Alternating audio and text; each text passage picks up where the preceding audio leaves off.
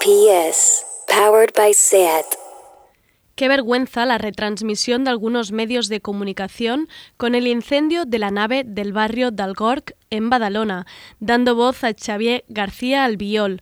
Es muy importante decidir a quién le pones el micro delante cuando sucede una desgracia como esta.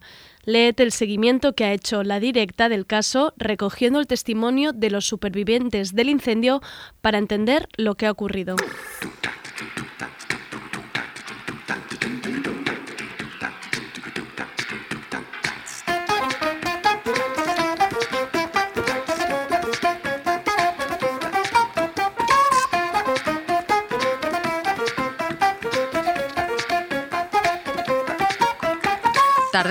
Con Andrea Gómez.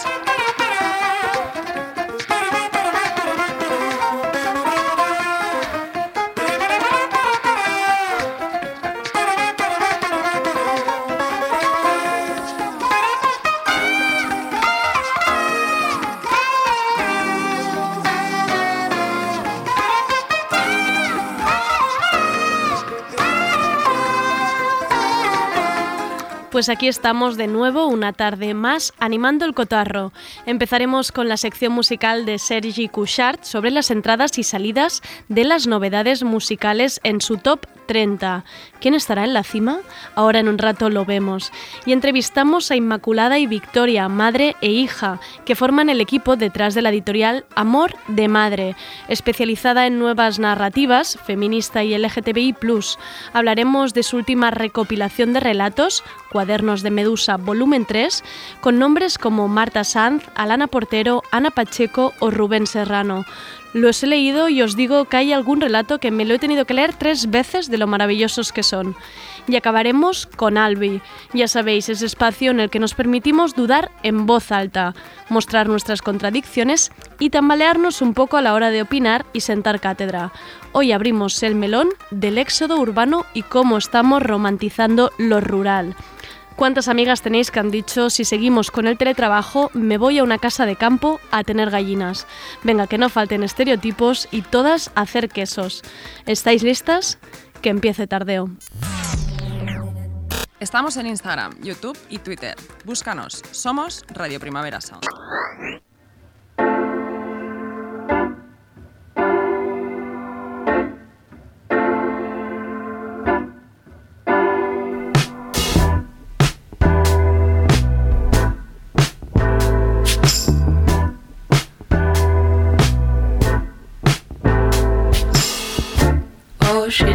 Me she gets lonely when the sky changes from day to night. That's when her demons come say hey. Adoro a Alice Fibilu, me maravilla, y tendremos un nuevo álbum llamado Glow, y como adelanto ha sacado este tema que se llama Dusk. Not to be afraid that I think of her at that time of day. So I think about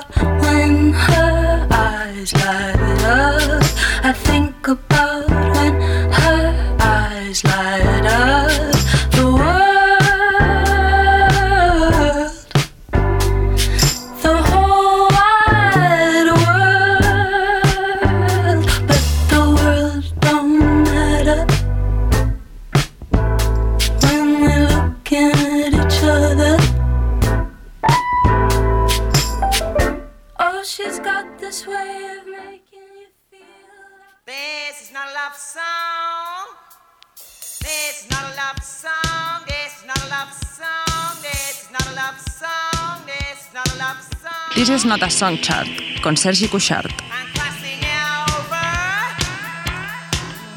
not a love song.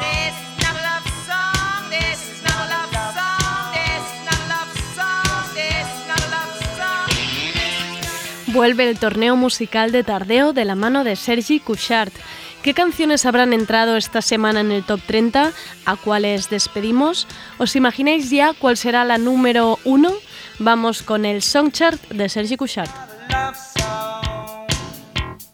Happy to have not to have not.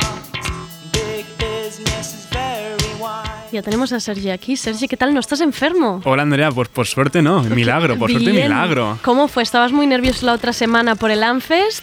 Em, ¿cu- ¿Cuál sería la crónica? Sigo con gorro.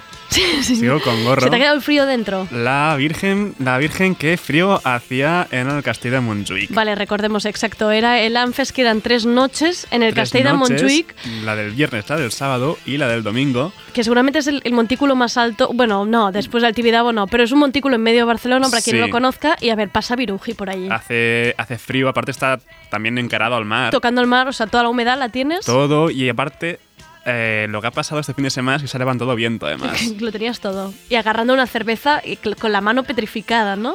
No, ya aguantes por suerte. O sea, voy a explicarte un poco. Vale, cuéntame. Porque, o sea, día a día eh, fui avanzando a nivel de ropa. O sea, Fuiste perfeccionando la, Claro. el sistema. Pero aún así no, no llegué a solucionar el problema de allí, que era el, el frío extremo que hacía. El domingo, el último día, ya te, te cuento el outfit total. Vale, Iba con pantalón de pijama debajo del pantalón normal, wow. dos pares de calcetines, botas con pelo por dentro y ahora empiezo con las capas de arriba. Camiseta, Sí, jersey de cuello alto, sí. encima una rebequita, chaleco de plumas, un plumas gran normal, Vale, un abrigo de paño, vale. Bufanda, gorro y movía- ¿Te podías guantes. mover con todo esto? Y No mantita. Y, ah, ¿y te trajiste una mantita de casa? No, no, no, por suerte Ah, los majos de la organización de Sara Barcelona eh, regalaron una mantita. Bueno, ya. Muy bien pensado, la verdad. A mí, a mí estos días me preocupa cómo fuiste hasta allí, porque subes hacia el metro, te mareas y te tienen que llevar a la Taxi. UCI, ¿eh? Ah, vale. Bueno, taxi, yo- taxi con las ventanas abiertas Llevan para que no te dé un hammy. Sí, sí, porque aparte, claro, tan, cuando se notaba sobre todo cuando bajaba después por la noche, Uf, ya, que a medida que iba bajando, pues iba entrando en calor, iba entrando en calor. el sudor. Oye, y había el típico que tú decías, madre mía, flipado este que aparece allí con un jerseycito y, un- y una cazadora tejana o alguna cosa así. Seguro que, que no se ha enterado Eh, mucho de qué va asunto. Pues la verdad es que no, la gente iba bastante abrigada, Preparada. iba concienciada. Además que incluso no solo las mantas que nos regalaba la Sí. organización, sino la gente iba con su propia manta también desde casa. Claro, imagino que ya que estás, ¿no? Te lo llevas todo. Pero sí que es cierto que, que vi gente tocar en manga corta. Ah, vale. Esto es, bueno, es la adrenalina del momento, esta gente Claro, ya los focos, la llevan una- adrenalina. Claro, esto es Luego ya tapadísimos abajo, pero no, sí, sí, sí. Vale. En manga Pero- corta. ¿Y lo has disfrutado? Muchísimo. Vale, pues muchísimo, muchísimo. Como un niño pequeño y además me emocioné incluso. Y ya estoy. ¿Lloraste un pelín? Mm, lloré un, pe- un pelín, sí, Vale. sí. porque me, me acordaba porque es un festival de contrastes. Porque normalmente en, en- en otoño, Mm, en, en- cuando en época normal, pre-COVID, se hacían la Fabra y Coats. Sí. Bueno, antes en Apolo, pero ahora se hacía las últimas en Fabra y Coats. Y hacía muchísimo calor dentro. Ah, vaya. Muchísimo calor y de golpe, pues nos hemos puesto en este Anfest con un frío del carajo. Pero está muy guay, está muy guay, me lo he pasado muy bien y quiero ya Anfest 2021. Venga, y que sea, sea normal, un Anfest normal. Sí, esperemos que sí, ¿no? Aparte, espero que con bandas guay. Que- que- seguro que sí. Estoy bastante contento con ¿Sí? los resultados de esta semana. Venga, te iba a preguntar cuál era el titular. Estoy Cont- contento, estoy contento. A ver, siempre hay cosas guays que se quedan fuera. A ver, es normal, pasa, no puede entrar sí. todo el mundo. Eh, había un curioso remix de Teenager de Deftones hecho por Robert Smith de The Cure. Eh, un poco de chapa que siempre coloco, pero que pocas veces sale, como Mono con Boris y Merzbow o Sumac. Y esto tan guay que va a sonar ahora. Walk around it. Walk around it.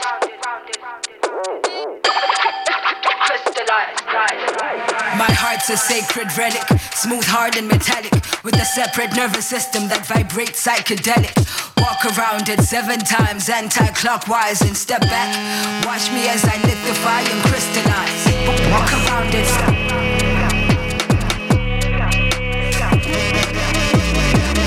Walk around it.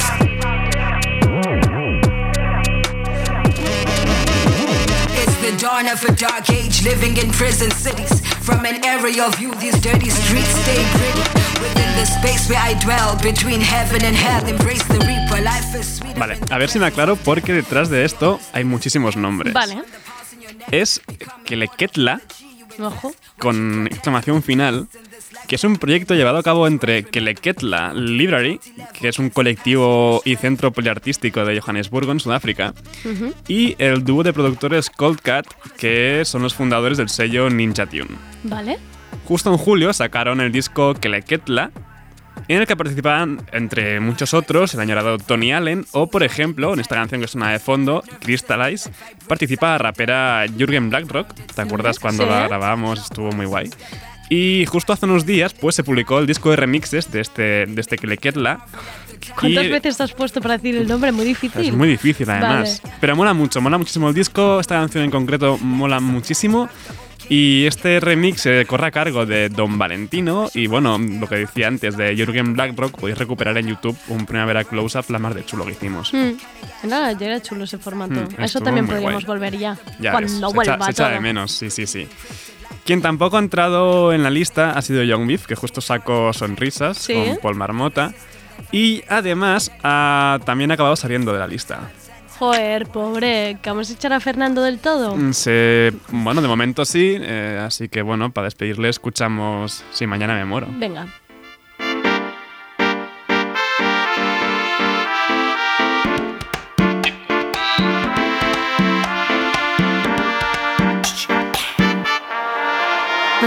Oscura, los días son grises Con los M16, la R15 Baby, no te imaginas cómo te quise. Yo por teta, las viejas lo dicen Si mañana me muero.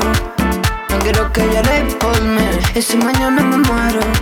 No quiero que lloréis por mí. Y si mañana me muero.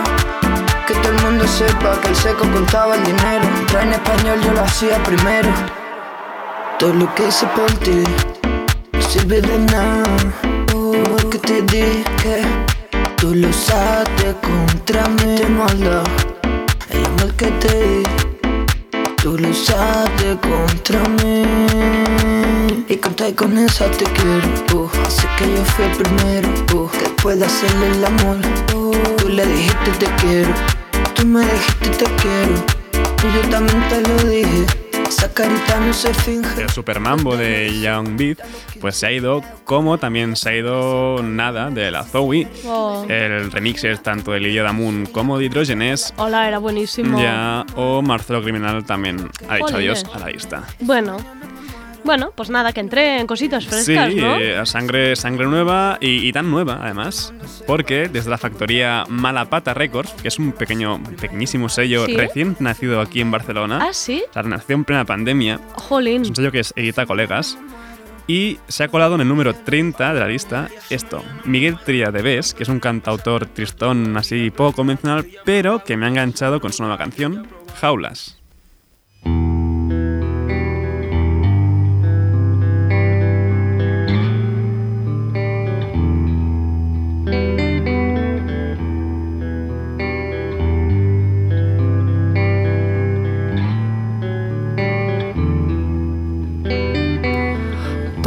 Meses más sin salir de esta pequeña habitación.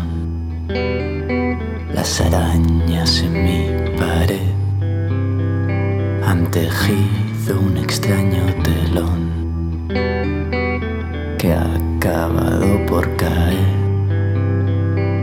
tras diez años de educación. Y ahora avanzo despacio como un caracol hacia el fuego. Pillo cualquier trabajo para no pensar en lo que viene luego. Y en mi cabeza solo hay ecos de alguien que grita ya no puedo. Los años son más cortos, los días son más largos, las horas son infinitas, los minutos son letargos y Jaulas de Miguel Trías de Bes. Wow, el nombre, ¿eh? Trías de Bes. Miguel Trías de Bes, que es un nombre norm- o sea, normal. Claro, no claro, es un claro. nombre artístico, es un nombre de verdad. Miguel Trías de Bes. Está bien nacer de así. P a pa. Muy bien, Jaulas el tema. Y apuntad muy bien el nombre de Malapata Records. porque iremos seguro- oyendo, ¿no? Sí, sí, no, supongo que sí, porque también tienen otro grupo que se llama Diablos de Shanghai, que Mm. mola bastante. Y seguro que sacan cosas muy interesantes en lo que, bueno, queda de años, bueno, no sé si queda de año, pero el año que viene seguro Tengo que, que mirar qué día era, ¿eh? No sabía, 10 de diciembre. 10 de diciembre. Vale. Ya estamos. Bueno, bueno, bueno, bueno, bueno, bueno, bueno, bueno. Sigamos. En el 29 tenemos una colaboración muy guay dentro de la escena británica del hip hop más meloso con Eric the Architect y Loyal Carner. Y para el 28 seguimos sin movernos de las Islas Británicas, Shame con su nuevo adelanto Snow Day.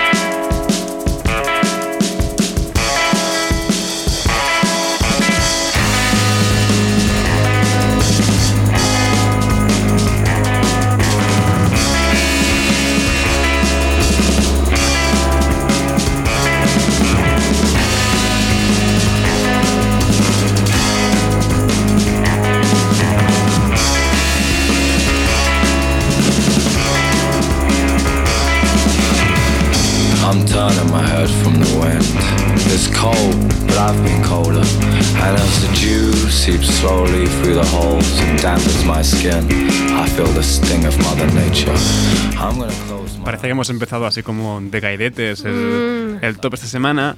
Ya te he dicho que ya estaba contento, por Sí. eso este resultado, Claro. que ya está bien, pero bueno, tristones pero con garra, que está también guay, tiene su qué. La siguiente nueva entrada la tenemos en el 22, el nuevo tema de Califato 3x4, Sambra der Hueve Santo o Cambra der Hueve Canto, porque sé trancada, pero se decía en castellano. Ya. No sé cómo pronunciarlo con ellos, pero está el tema mola mucho, así que justo ha quedado un puesto por encima del último adelanto, que era Fandango Ah, están ahí juntitos. Están juntitos dos Ah, temas. qué bueno. Y nada, os dejo con mm, Sambra der Hueve Santo. Buenos días, Andalucía.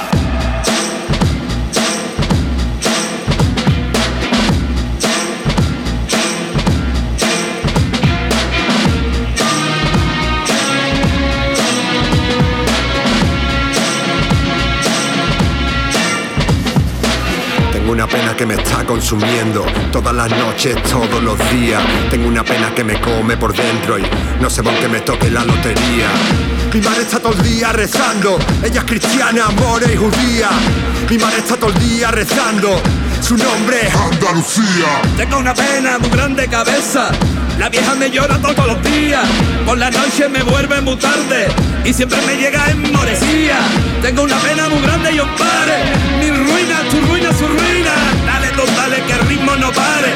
Estamos comiendo hasta las esquinas. Para esta Sambra del Jueves Santo, Califato 3x4 cuentan con la colaboración de Curro Savoy, más conocido como Kurt Savoy, que, atenta, es un músico del silbato. Wow. O sea, Ser músico del silbato. es un hombre que se dedica a silbar profesionalmente. Esto podría ser mi madre. Pegaba unos silbidos en la playa que te dejaba, te dejaba No, pero es muerta. mu- silbido musical, ¿eh? No, no para ir a llamar a los niños. Bueno, lo puedes es- perfeccionar. Madres, madres que nos escucháis, perfeccionar y podéis ser músicas de silbidos. sí, la verdad es que sí. De hecho, pensaba por un momento que era quien silbaba en los spaghetti westerns de, de Sergio Leone. Pero es mejor aún que eso. El hombre se hizo famoso por imitar los silbidos de las pelis. Ah, qué O bueno. sea, no por ser original. O sea, es maravilloso. Y el tema mola bastante, de hecho. Me hace bastante gracia imaginármelo en su casa, ensayando, bueno, practicando, ¿no? Se debe decir, practicando, Sí, ahí ensayando. silbando. Mira, mira, Sí, sí. El silbador. Ahí está. Buenísimo, ¿eh? Te lleva una peli total de western. Kurt Savoy. Me ha gustado, me ha Sí, gustado. está muy guay. Eh, subimos porque en el 17 tenemos una oda a las pistas de baile vacías de parte de los hermanos Delaware, Empty Dance Floors de Soulwax. Y ojo, que Tangana ha bajado hasta el 16. Bueno, va, ya, Ya le iba tocando tocaba, un ¿no? poco de, sí, dejar espacio. Y ahora, Andrea, eh, vas a permitirme adelantarme al final de la sección porque tenemos villancico en el top. Has hecho entrar, vale, claro, novedades musicales es que ahora hay muchas. Claro, con claro. claro. Número 14, Guau. por Beat Radio con The Last Time I Saw You o Christmas.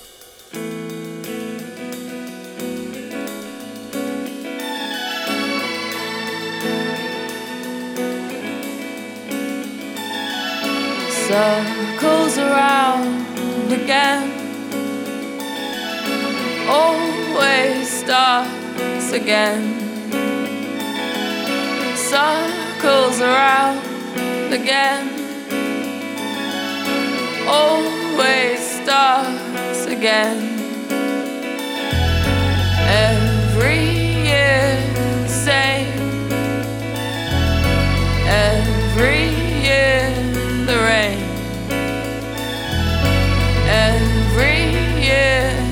dark.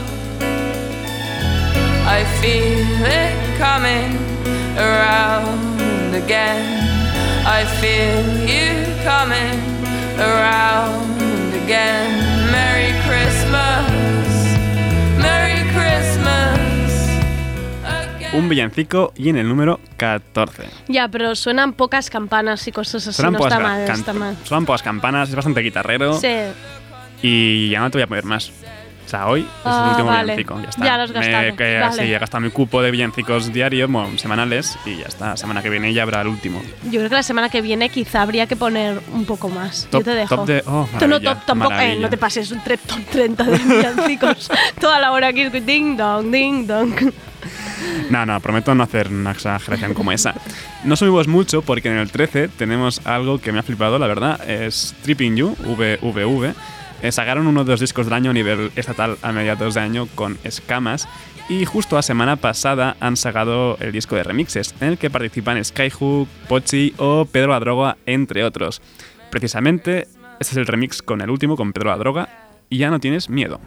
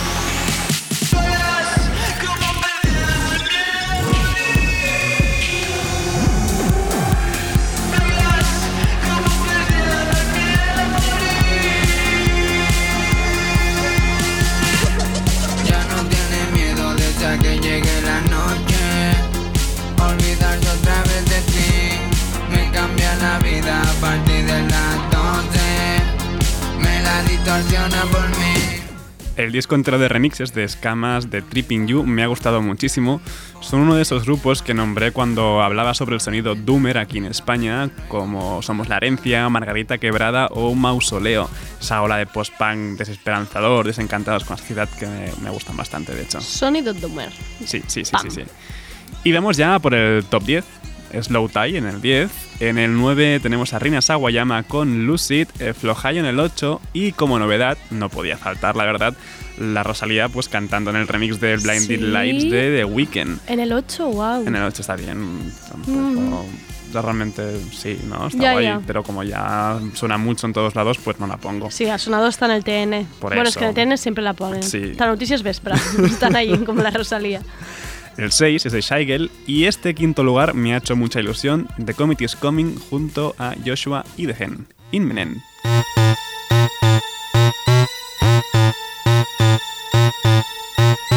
Likes to hang in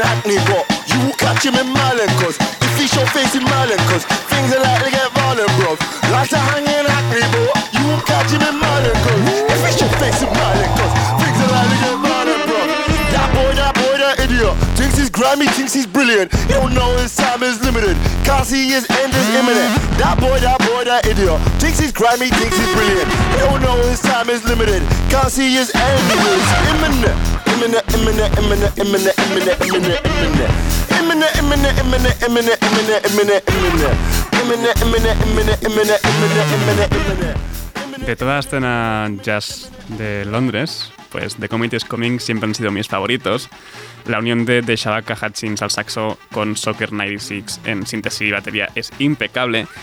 Y Trust in the Life Force of the Deep Mystery es de mis discos favoritos de 2019. Me acuerdo, me acuerdo. Y mola muchísimo y más Estaba mola- bailando yo aquí, Es que ¿eh? mola mucho. Imminent, imminent, imminent, sí, sí. imminent, imminent. Pues se han juntado con el vocalista Joshua y Degen para esta nueva canción y es que es Se maravillosa. bastante, se estaba bastante bien esta parte de la Ha entrado la imminent, imminent.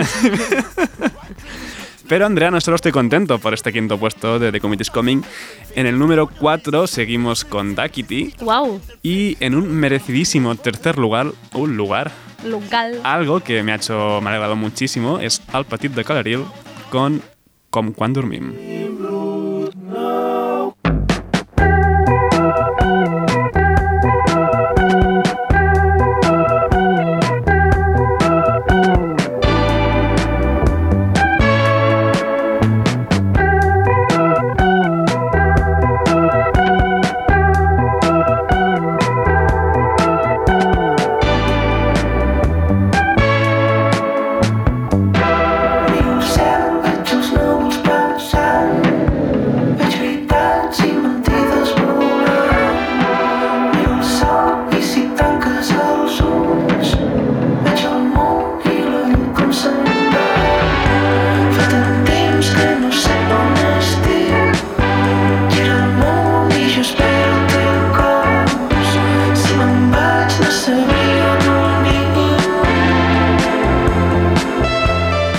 Canción más bonita y qué vídeo tan chulo se ha marcado Joan Pons. Es muy bonita. Es muy guay y aparte ha sacado, bueno, este single que ya venía anunciado hace unos días y si os dais prisa podéis comprarlo en un bonito 7 pulgadas con una bonita camiseta también, así que apoyad. Y el domingo en el Barst. El domingo en la Barts, es verdad, con Creo, Ferran Palau. sí. Es verdad, es verdad, no, no recordaba eso. No sé si quedan entradas. Ostras, no, Ah, sí, seguro tiene pinta que no. Arriesgado, Tiene pinta arriesgado. que no. Pero bueno, Andrea, chan, chan, chan. Chan, chan, chan. ya está, primero dos puestos. ¿Qué? Ya ha sonado el villancico, así que con esto ya, Ya me, despido. ¿Qué, ¿Qué crees que hay? No tengo ni idea. ¿Han, sub- han subido... A ver, ¿entran nuevos o son antiguos que se han recolocado? Eh, ha sido recolocación. Ah, no hay nada nuevo en el top 2. Ah, mira, Ya está sonando de fondo, la, ya está- la Yergo no estaba, claro.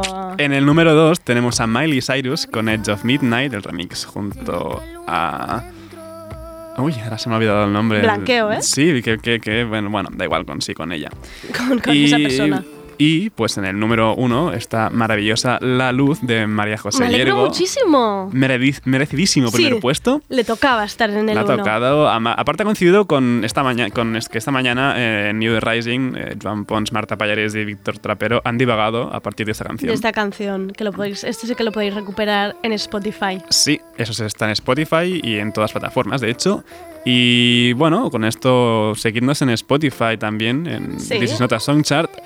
También si queréis, esto es una iniciativa bastante guay que descubrí otro día, si queréis eh, apoyar directamente a ese artista, es, eh, la semana pasada descubrí una plataforma donde pegas la lista de Spotify y te redirige a los discos que encuentra en Bandcamp.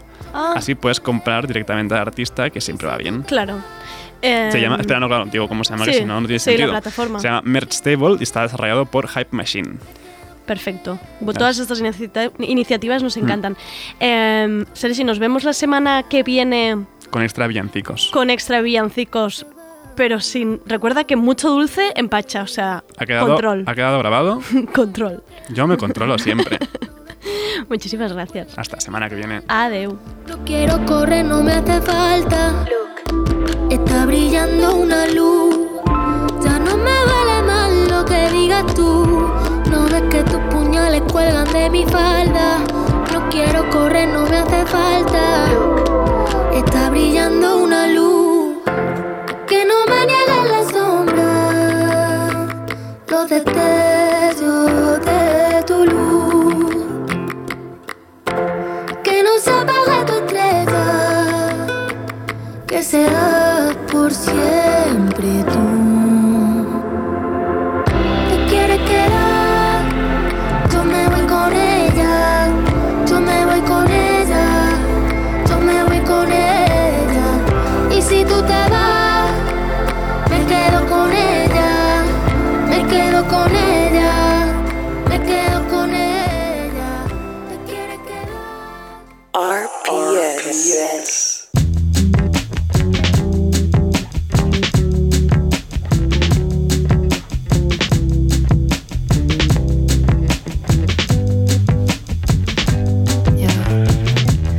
Lead me to my own devices. It's better when your Coca Cola eyes are out of my face. ¿Hay algo más fuerte, potente y bonito que el amor de madre? No lo creo. Y si os dijera que existe una editorial que se llama así y que llevan una madre y una hija, pues un sueño, claro que sí. Amor de Madre se define como una editorial joven, feminista y LGTBI. Amor de Madre es una editorial que son familia, son Inmaculada y Victoria. Son libros hechos desde el cariño que intentan invisibilizar todo aquello que queda en los márgenes, todas esas voces que no están representadas en nuestras librerías.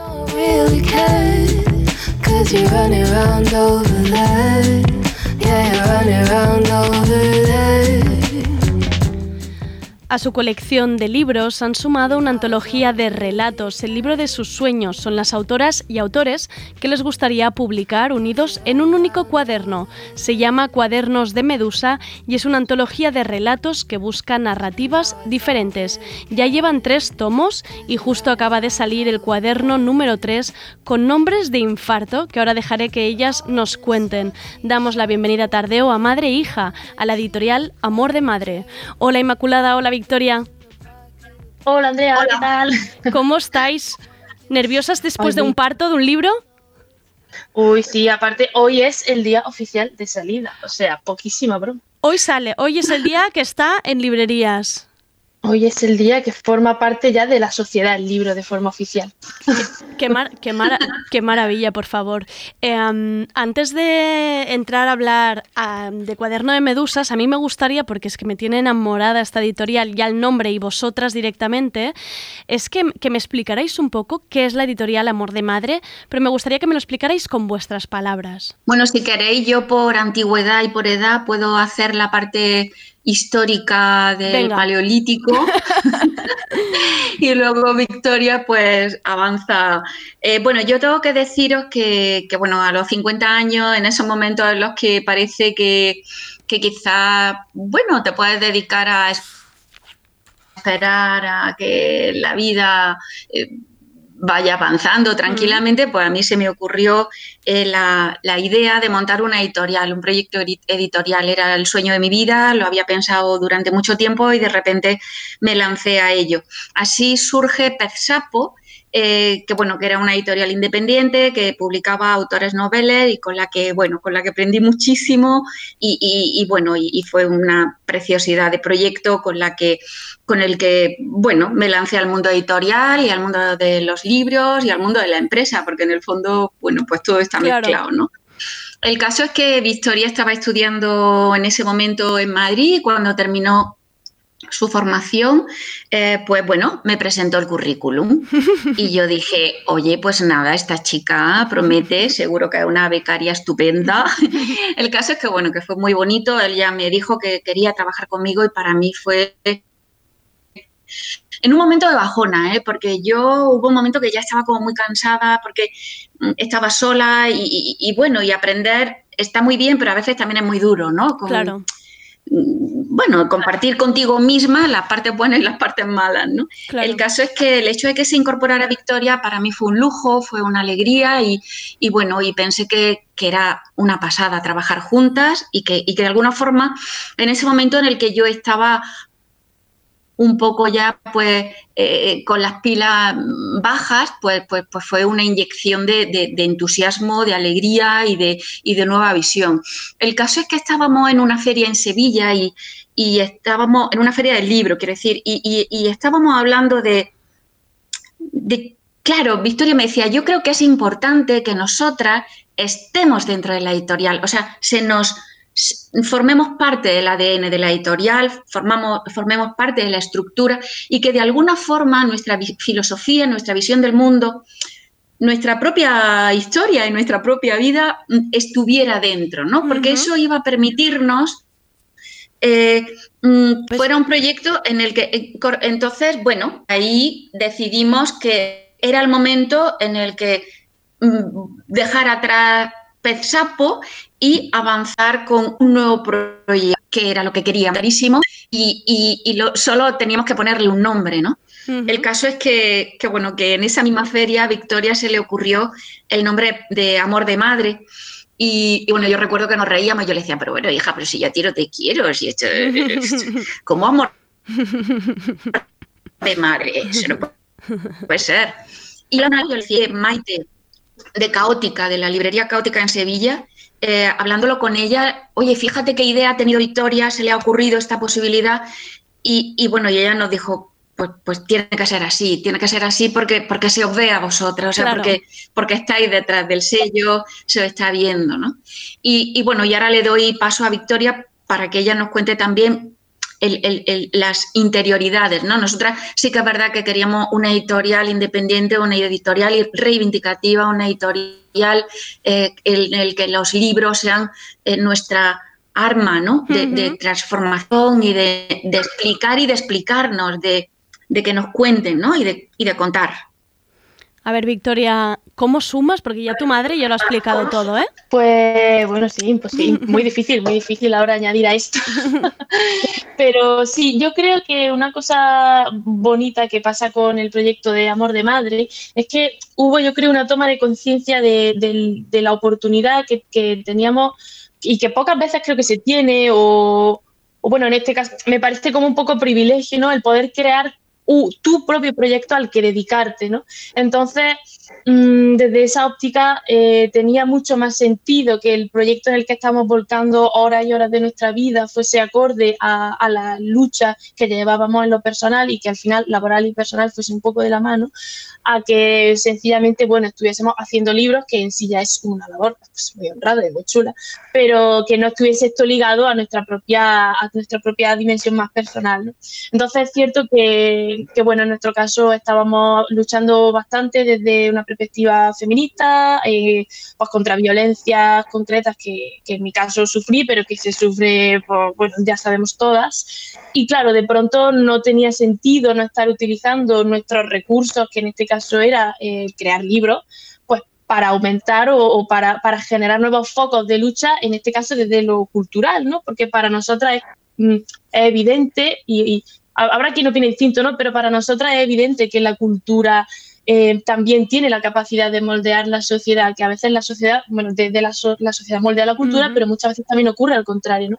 Entonces, si, si podíamos generar un espacio de, de combatiente de algún modo, ¿no? Eh, en el que además se, se hiciese una lucha activista, donde se visualizasen narrativas disidentes, donde, en fin, donde la multiplicidad, la diversidad y lo, y lo, y lo combativo mm, desde esta óptica tuviese lugar y de hecho fuese lo protagonista, pues, pues teníamos que crearlo, ¿no? Entonces fue así como nació Amor de Madre, que además Amor de Madre nacía a la par que Cuadernos de Medusa, que hablábamos hace un momento, ¿no? Como ese, digamos, crisol de, narrativa eh, que nosotras queríamos llegar a ser como editorial, ¿no? Ese lugar donde se reúne lo múltiple, lo diverso y lo, y lo, combativo.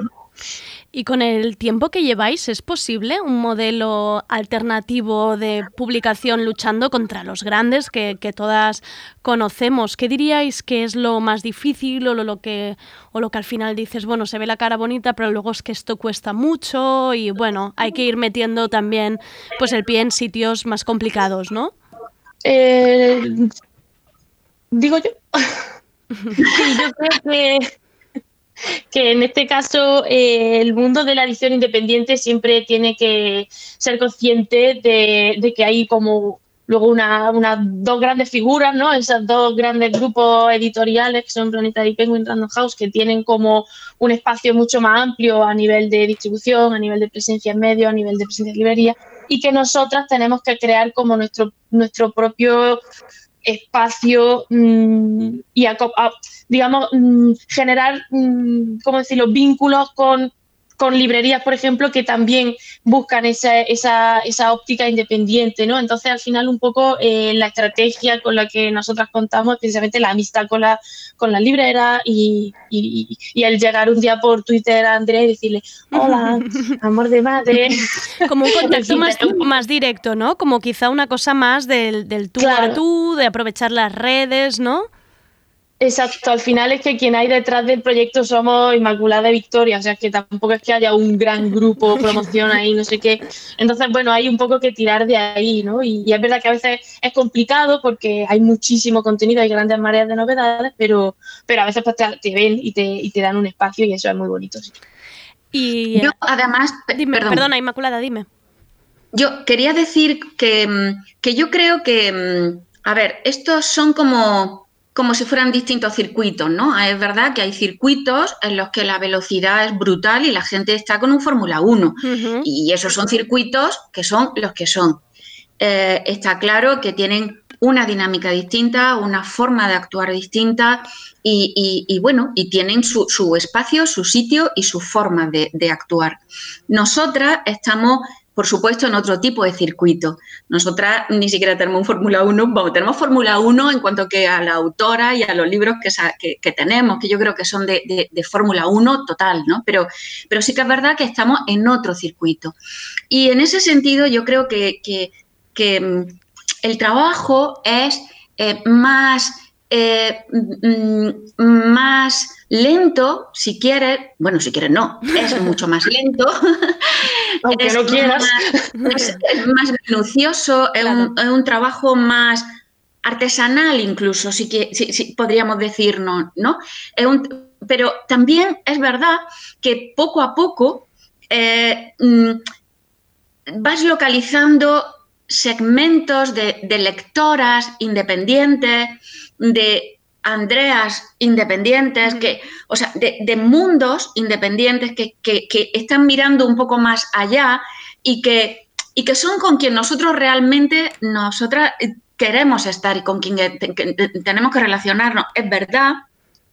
Y ahí yo que llevo quizá un poco más la parte económica, pues es verdad que a veces es duro y es, y es difícil porque, porque, bueno, porque realmente no, no se llega a final de mes, pero mm, sí estamos viendo que hay una respuesta tan, tan bonita de, de- de- de eso, de, gente que, que- que te descubre como editorial y que, y que sabe que tus libros le van a gustar, ¿no? Y que, y que saben que detrás de Amor de Madre hay una forma de escribir, que son nuestras autoras, y una forma de decir la, la- la vida, ¿no? O, o- o parte de la vida que nosotras queremos contar. Y eso yo creo que es lo que ahora mismo pues, pues nos da mucha alegría. Y, y- y bueno, y vemos pasar fium, fium, aquí la Fórmula 1, pero nos da un poco igual, ¿no? Porque mm, el llanto no nos lleva a ningún sitio. Estamos en, otro, en otra dimensión y en, el- en nuestra, en nuestra dimensión estamos muy bien. Quiero decir, Que sois estamos unas- avanzando. Sois unas, luchadoras, sois unas luchadoras.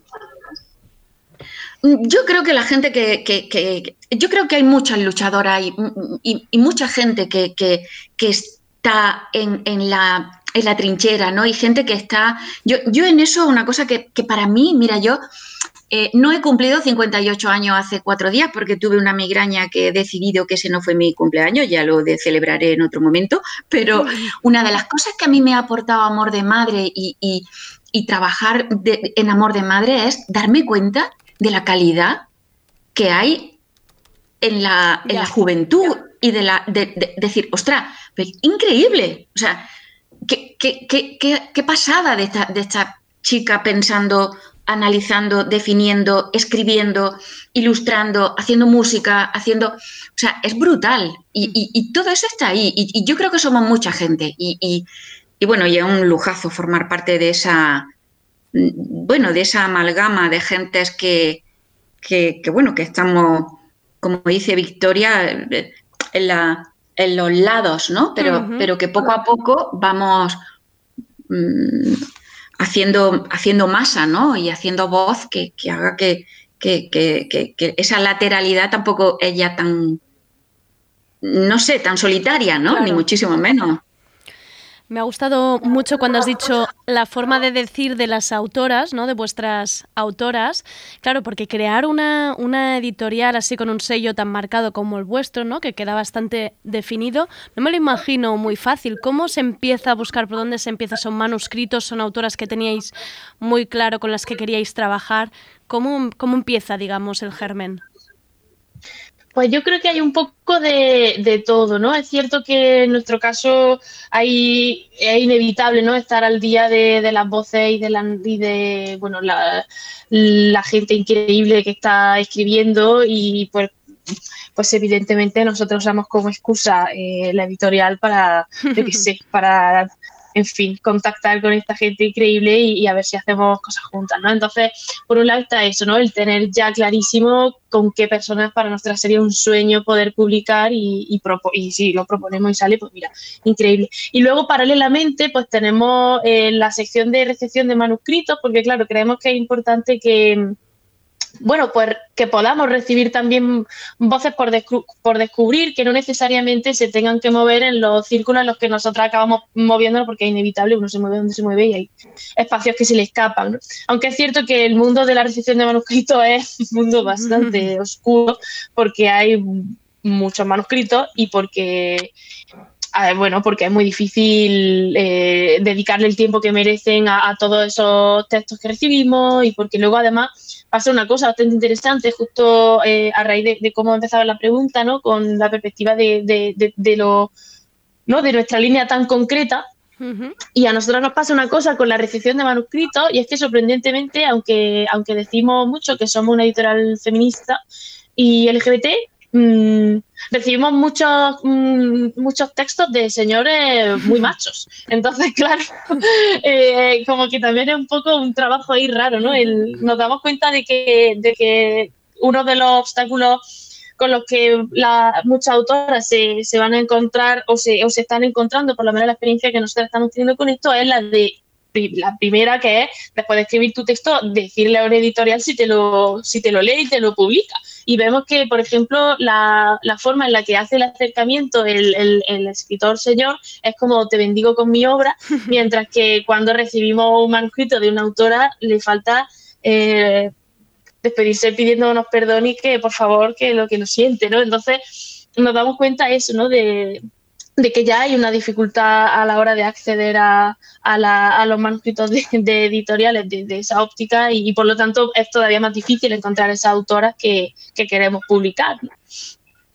Eh, perdón, yo, yo, también quería decir que fíjate, para nosotras el hecho de, de tener un sello tan definido, como tú bien dices, eh, Andrea, mm, nos permite una cosa que es muy difícil y es decir que no. O sea, mm, es muy difícil decir que no, porque detrás de un libro eh, hay mucho trabajo, mucha ilusión, hay un proyecto de alguien que le ha dedicado mucho tiempo y entonces eh, a nosotras mm, eso es una parte que, que, que, que, llevábamos mal, ¿no? El hecho de que, de que ahora sea algo tan concreto y que es verdad que, que, tenemos que ir con mucho cuidado a la hora de, de definir el catálogo, porque, porque si no, eh, nosotras necesitamos lanzar un mensaje muy claro, tanto a nuestras lectoras como, como a las librerías, a las libreras, ¿no? Entonces, eh, nos permite el decir que no, bueno, con cierta autoridad, autoridad propia, quiero decir, no, no ninguna otra, ¿no? Sino el hecho de decir que no forma parte del catálogo.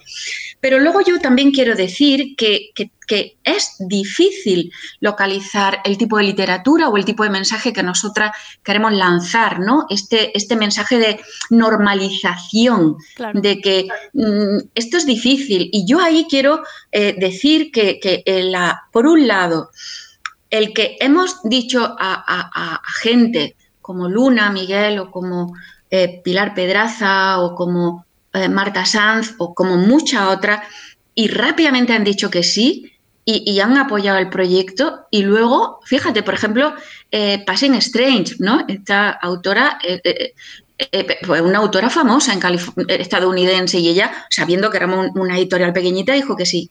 Y luego quiero decir la labor tan interesante y tan buena que hace Victoria en la localización de nuevas voces. Y eso sí que creo que es importante y porque fíjate que, gente que ha empezado publicando con nosotras, hoy están publicando en grandes sellos y, y eso nos encanta y, no, y nos, nos, da también como, bueno, como decir, oye, pues, pues mira qué ojo tiene la muchacha. Mira la Victoria, qué ojo tiene. ¿Quién la habrá, cri ¿quién la habrá criado a esta muchacha? ¿Quién la habrá criado a esta motica? Eh, hablando precisamente de nuevas voces, creo que hay alguna nueva voz o alguna voz que se estrena en narrativa en, el, en Cuadernos de Medusa, volumen 3. Yo no, no he adelantado nada de los nombres, aunque seguramente el oyente lo puede haber visto en redes, pero me gustaría que nos hicierais así un repaso de estas maravillosas voces que podemos leer sus relatos en Cuaderno de Medusas 3. Bueno, contamos con increíbles voces como las que a continuación se listan. En este tercer cuaderno participa la absolutamente maravillosa Alana Portero, que yo es una de las mujeres a las que más admiro del mundo mundial. Participa Laila Martínez, que madre mía, todo lo que escribe te destruye el cerebro. Laila ya había... Marta Perdona, Victoria, sí. ¿Laila había hecho narrativa ficción antes? Sí, ha trabajado. Lo que pasa es que ella está especializada en ensayo. Por Específicamente, eso. sí, está trabajando mucho desde una óptica de cambio climático, etcétera. Hmm. Y pero no, esta no es su primer, su primera ficción. Me ha gustado eh, mucho. Luego eh, tenemos a bueno, Marta Sanz, ¿no? que cuando dijo que sí, casi, bueno, estuve gritando un, una hora. Luego, ni más ni menos que a la Ana Pacheco. Nos suena el nombre, nos suena. Conocemos, ya conocemos, increíble relato, por cierto.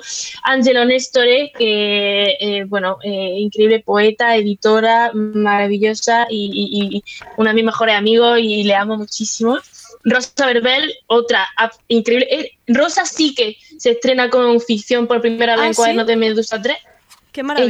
Ella es poeta y se nota en su relato porque, madre mía, qué relato más bello y, y qué forma tan bonita ¿no? de, de- de hibridar el, el- el- el- formato en el que ella se mueve y este nuevo, ¿no? porque se nota y, y es precioso. ¿no? Luego Otilia Corona, que este sí que era además su, su primer, su primer texto publicado y su primera ficción y su relato, pues antes lo hablábamos, ¿no? que como Increíble. el círculo perfecto. ¿no? Sí, además si decimos la Cronos, seguro que a la gente le suena de, de verla en Twitter porque, bueno, siempre marca- se marca estos hilos maravillosos sobre, sobre maternidades y profesión y docencia, que son maravillosos, pero es que esta ficción que se ha marcado en Cuaderno Medusas, em, la Cronos, si nos escuchas, continúa escribiendo, por favor. Por favor, más y gracias.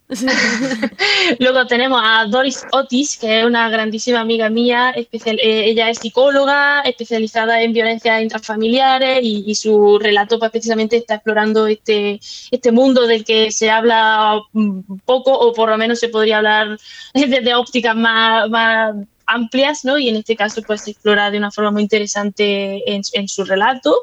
Luego contamos con Débora García, que acaba de publicar hace nadísima eh, España es esto y todo lo contrario, y, y bueno, su, y su relato eh, pues es increíblemente bello. También participa Lucía Bomío, que mm, bueno, mm, todas la conocemos y su relato es un cuento muy, muy bonito, mm, bueno, mm, muy dulce, muy, muy, muy guay, como todo lo que ella hace. Eh, luego contamos con un relato de Eva Duncan y que también maravillosa, increíble como todas, evidentemente. Y terminamos Cuadernos de Medusa pues con un relato de Rubén Serrano que tiene cosas graciosas que podemos comentar en algún momento porque bueno, Yo creo que tiene ahora, cierta yo gracia. creo que ahora lo tienes que comentar, ¿eh? porque em, contar que el, el relato de Rubén Serrano, bueno, hay algunas partes gráficas ya en el resto de- del libro, pero la parte de Rubén está va acompañada porque es parte del relato de, de unos chats en Grinder y creo Victoria que tienes algo que contar de esta anécdota de los chats en Grinder. Bueno, para hacer la maqueta del relato de Rubén, me hice Grinder, me hice dos Grinders concretamente, y me puse a hablar conmigo misma eh, a través del Grinder, para, claro, para tener la conversación y maquetarla, Claro. ¿no? Y mientras tanto, de forma simultánea al proceso de creación, iba recibiendo yo algunas fotos de algunos miembros corporales Que no no- solicitados. que no estabas pidiendo. Qué, qué mara- qué maravilla el hecho de, y cómo y era y fue fácil encontrar, o sea, que tú creas dos perfiles y te puedes encontrar rápido uno con otro. Es que estaba a cero metros. Era, claro, de hecho, en el, eh, tú te fijas los relatos, en el relato no sale ni la hora ni la distancia. La hora, porque era la 11 de la inmediato, era inmediato, claro. Claro, y aparte era como aquí hablando de guarreridas a las 10 de, a la hora del desayuno, ¿no? Pues tal. Y luego, claro, que estaba a cero metros, entonces eso también tenía que quitarlo porque no puedo, obvio que era yo sola hablando conmigo misma de forma autoerótica. Eh, decir que hay una nota preciosa de las editoras al inicio que decís Cuadernos de Medusa es un lugar de resistencia, es un lugar de lucha y de conquista y es el espacio al que volver cuando estamos hartas de intentar encontrarnos en espejos rotos. Es la voz polifónica que viene a desafiar el ya caduco, el ya manido y rancio orden establecido. Es tu lugar seguro. Mi pregunta final sería, después de haber recibido todos los relatos, después de haberlo encuadernado y que hoy esté librerías, ¿lo habéis conseguido? ¿Estáis contentas y orgullosas del resultado? Uf, madre mía, estamos de llorar. Vamos, eh, el- el- un sueño. Este, este cuaderno de Medusa es un sueño hecho realidad. Y vamos, sí, eh, muy orgulloso. no hay más que decir. Sí. Eh, Yo creo que sí, estamos muy, estamos muy orgullosas porque fíjate que además es un trabajo difícil. Ahí Victoria se le ocurra muchísimo porque, porque bueno, porque localizar a las participantes, eh, contactar, que, que sí, todo el mundo está muy ocupado y es verdad que, que contamos con la generosidad y con, con, bueno, con el apoyo de, de todas las autoras y, y- de Rubén, como ha- ha ha dicho Victoria. Pero yo Mm, Esto, vamos, yo creo que estamos súper orgullosas. Además, es verdad que cuando sale cuaderno siempre hay como muchísimas cosas a la vez. Es un momento muy trepidante. Y, y además, este eh, con cuadernos 3, con cuadernos Medusa volumen 3, eh, hemos hecho una preventa y queremos agradecer a todo el mundo el apoyo que, hemos recibido de, de compra m- maravillosa y masiva de- de- del libro y, y eso pues, bueno, de alguna forma es lo que te, te parece, te hace ver lucecita en el camino, quiero decir, ¿no? De gente que te va, que te va diciendo, ostras, pues yo quiero este libro, quiero que esté en mi librería, quiero que esté conmigo, estoy deseando hincarle el diente, ¿no? Así que, que sí, estamos súper orgullosas y bueno, a mí la cubierta me encanta, no sé si tú, cómo la ves tú, Andrea. Es Yo- preciosa. me parece una pasada. Es preciosa y además hoy he averiguado que la ha hecho Victoria. Sí. Pero Victoria, ¿qué- Todas las ¿cuántas, cubiertas- cuántas tareas haces tú eh, al día? Muchas. Muy polivalente, como una abuela. Como una, como una señora abuela. Hago de, hago de todo. Bueno, es que yo creo que también- este cuaderno. Ay, perdón. Y No, no, a decir nada. que este cuaderno ha sido especialmente, o sea, ha sido como un parto más, más mm, parturiento porque ha ocurrido during lo que todos sabemos, ¿no? Claro. la tremenda pandemia mundial. Entonces, claro, el pedirle a la gente y el que la gente haya respondido en un momento así de crítico, el agradecimiento que tenemos a la autora es infinito, Claro. ¿no? Y que encima el compromiso, porque al final uno se quita, quita de medio y punto, ¿no? Y no, el, el- el- el compromiso y el respeto que han tenido las autoras por el proyecto es de, de llorar. Así que vamos, orgullosa de ella y de, y de, y de todo, vamos, mm, agradecidísimas y bendecidas. Yo creo, yo creo que se transmite cuando un libro pues está hecho sí con, con amor y que se nota que detrás pues hay es una colaboración al final y se teje como, como bueno, una comunidad y una, y una familia, que es lo que estáis creando en cierta manera en Amor de Madre. Em, para acabar, pregunta inevitable, porque yo cuando he pensado, bueno, trabajar con mi madre, esto debe ser un sueño, pero luego he pensado, "P- eh, ojo, pregunta, ¿cómo es trabajar con tu madre, Victoria? Dilo. Bueno, hay sus momentos, tiene sus momentos, admito que tiene sus momentos. No, pero está muy bien. Es cierto que tenemos el trabajo de, de- la, de la editorial como muy bien compartimentado, entonces eso que, que- puede ser como la, el típico, la típica a lo mejor incomodidad de que se te metan en, en tu territorio, entre comillas, pues esto no ocurre porque lo tenemos muy bien ¿no? Como mucho, confiamos mu- mucho en la labor de la otra y es cierto que aunque a veces no puedes decir, jolín, tengo una compañera de trabajo, llamar a tu madre para quejarte de la compañera de trabajo, porque resulta que es la misma persona, pero no, eh, en broma. Eh, mm, en mi caso, to- todo, todo bien, la verdad. Hay que aprender, hay un proceso de aprendizaje, pero al final no es, no es traumático. Bueno, aprendéis la una de la otra, que creo que no hay, no hay cosa más bonita que aprender de una madre o aprender de una hija. Inmaculada, Victoria, muchísimas gracias por lo que estáis haciendo, muchas gracias por entrar a Tardeo y por cuadernos de Medusa hasta el infinito. No os detengáis nunca, ¿eh? Muchísimas gracias. Muchísimas gracias. Un abrazo. Un abrazo. Adiós. Adiós.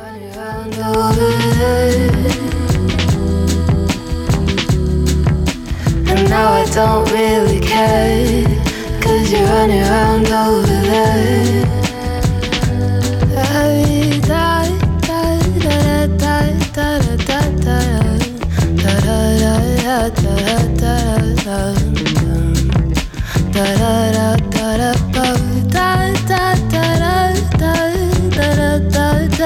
da da da da da da da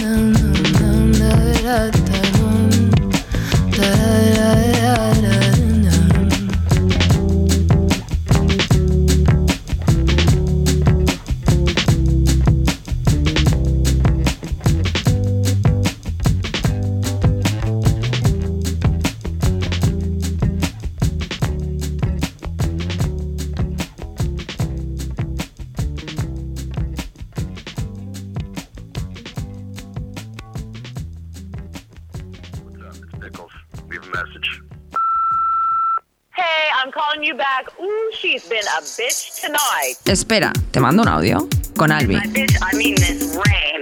No cab, nowhere.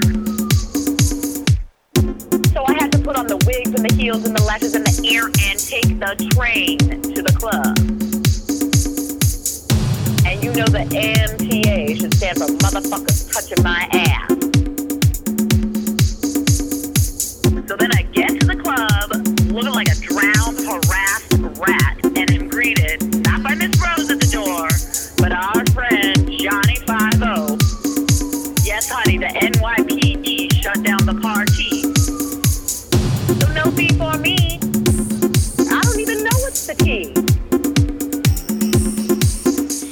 Vuelven las preguntas, las dudas y las contradicciones. Vuelve el espacio que simula una conversación de WhatsApp entre amigas llena de notas de audio de ¿crees que si digo esto estoy haciendo bien? ¿Puedo decir esto otro o estoy haciendo uso de mis privilegios? ¿A quién ofendo con esta frase? Este es el espacio que nos permite dudar en voz alta. Bienvenidas a la casa de Albi. I wanna have a kiki. Dive, turn, work. Let's have a kiki. We are gonna serve and work and turn and hun- hun- honey. Albi, ¿cómo estamos? Hola Andrea, Em, bien. ¿Bien? me has pillado un poco Ya, así, rápido. fragandi, te tengo muy lejos. Ya, estamos Es un lejitos. chat de amigas, pero de lejos. de medidas de seguridad. Sí.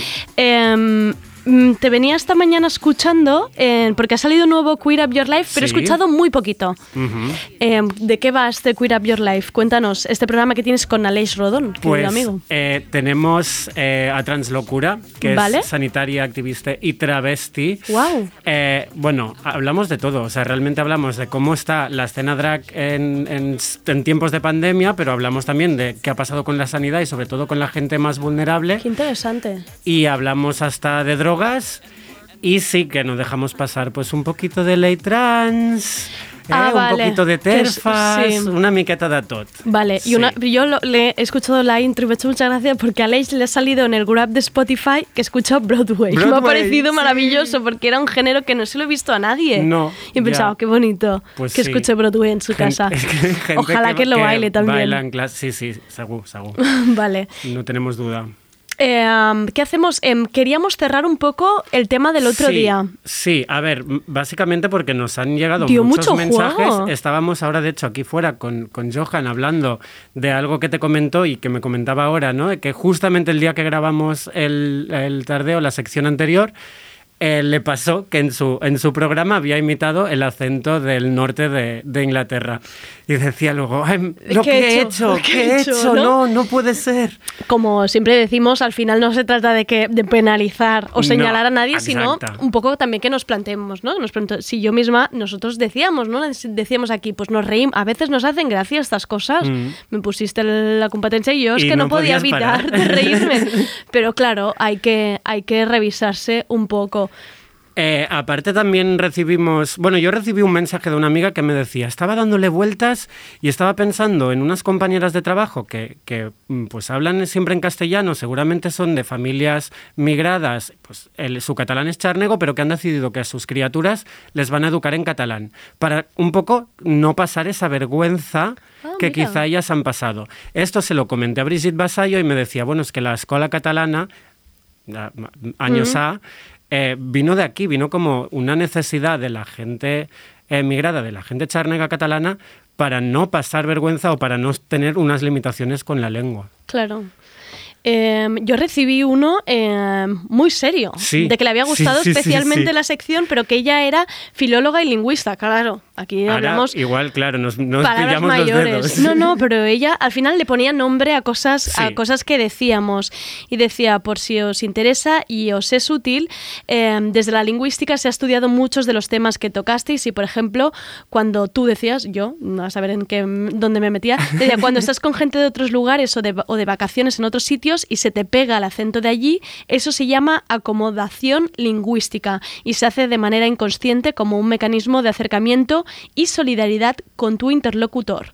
Dice que en principio no es nada malo y desde fuera puede quedar raro, parecer que lo estás haciendo adrede o para imitar, pero que a veces es como inevitable. Me gusta porque con lo de solida- solidaridad con tu interlocutor ya, Ya. nos deja como... Nos deja más vale, tranquilos. ¿no? Con una- estoy haciendo una acomodación, perdón, Sí, estoy haciendo una, acomodación. exacto, Vale. Nos estamos poniendo en, en un sofá lingüístico.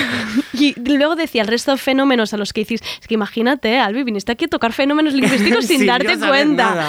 Son discriminación lingüística y están inscritos o se basan en otros tipos de discriminaciones, que eso sí que es lo que decías, pues de Mm. clase, de, de clase, de raza, y todo se reduce a la ideología del estándar imperante que existe y a todo lo que esto conlleva, que se basa en la lengua del grupo de poder y en lo que es- con- se considera que es correcto y no desde esta esfera. Por ejemplo, cuando hablabais de un deje de clase, os referíais a las distintas variedades o registros que existen según la clase social, que se llaman también sociolectos. Ojo ahí, ¿eh? ¿Cómo te quedas? Pues, mm, Sociolectos. pues no sé, me parece que esta persona ha hecho la, la, Ha hecho- la sección por No, mí. Sí, sí. No, pero bueno, que tampoco no dijimos nada grave. Nosotros veíamos que no, no, algunas sabes, claro. no funcionaban, pues tienen un nombre. Pues sí, oye. Pues muy Perfecto. bien. Nos, nos quedó muy bien. Eh, gracias a toda la gente que, que nos manda Sí, mensajes por todas partes, mm, porque les has incitado. Te lo dije que tu ya te lo dije, tu sección es la que tiene más engagement. Bueno, Eso es bueno. esto, bueno, sí. porque es de lo que se trata, de Sí, dudar sí. en voz alta, ¿no? Y de que, y de que opinemos, si es una conversación entre amigas, pues cabemos, to- cabemos todas. Molt bé, pues, pues que se lo pase la gente. Volia acabar l'any con algo que me ha perseguido todo el año, que era aquesta idea de irnos a, a vivir al campo. Eh? I de, pues jo tinc claríssim que me'n vaig al poble dels meus avis a Galícia i jo quiero estar allí i en verdad m'ha perseguit molts mesos aqu- aquesta imatge. Eh, bueno, una mica como para cerrar el año con esto y ya de cara a enero que a nadie se le ocurra el día 1 de gener dir ah, sí, este año me mudo al campo. Bueno, que nadie se le ocurra, no, que si se le ocurre, sigui pues desde una reflexión real. Bueno, pensava en parlar d'això, però vamos, De eso pensaba, o en pensaba y me 25 ahogaba. o en 20 siempre, siempre tiene unos problemas en las notas de audio, siempre Sí. está subiendo escaleras, Albi. sí, o andando por la calle, es que me encanta, no puedo parar. Por cierto, ahora que te oía el audio y veo que no haces ninguna referencia al Lidl, tengo que decirte que me han empezado a mandar las Ah. ¿Qué? notas de prensa del Lidl. Yo creo que No. estamos cada vez más cerca. Notas de prensa. Sí, en plan, pues, Pues ya está. marca Oye. deluxe, no sé qué, vende más o menos. Lidl, por favor, eh, esta sección, no sé yo si, si, si quiero representar a una marca, pero... Oh, ¿por qué no? Pero, si ha de ser dinerito, sí. O, pero ¿te gustaron o no los yin yangs estos te empanados? lo iba a decir, pueden pagarnos en yin yangs Sisplau. nuestras cenas cada vez que, cada vez que vengas. Eh, um, pues esta reflexión, ¿no? La, de, la del 1 de enero, no hacer el propósito de decir que nos vamos todas al campo un poco. Claro, o sí, pero que sepas qué vas a hacer. Esto es que es algo que a- al menos a mí, como decía, me ha perseguido todo el año, desde sobre todo el momento de confinamiento. O sea, es una idea que, Ya. a ver, es una idea que se ha ido mm, mm, cociendo ya durante muchos años, ¿vale? Llevaba tiempo. Sí. Mm. Pero yo no paraba de, de pensar en una casa de un señor que se llama Gavino, en Sobrado de Tribes, Ourense, ¿vale? Una casa que tú tienes visualizada, que tú has Una- visto. yo he estado dentro de esa Ah, vale, casa vale. hace 12 años. Yo entré Vale. en esa casa. Esta persona es amiga de, era amiga de mi, de mi familia, nos dejó entrar. Entonces yo siempre he querido ir a, a- ir a hacer un, un Taylor Swift, que por cierto, mm, Taylor. casi mm, todo a la mierda y hablamos Sí. de Taylor. Bueno, no. Em, hacer un Taylor Swift y encerrarme allí en una casa en medio de la tú te montaña. visualizaste allí. Sí. Vale. Y este año, pues más. Este año no paraba, no paraba. Era como que sí, ya está, he visto la yum. Claro, yo creo que básicamente también porque de repente las ciudades han dejado de interesarnos, Claro. ¿no? Porque aquí que ya no queden, es todo cerrado, a mí esta ciudad no me da nada, no me ofrece nada. Exacto, y la gente estaba un poco pues buscando la luz, si tenía un balconcito, un balconcito, si tenían una terraza, una terraza, si tenían un jardín, un jardín, pero si encima tenían una casa enmig del Pirineu, Pues pues, adiós, ¿no?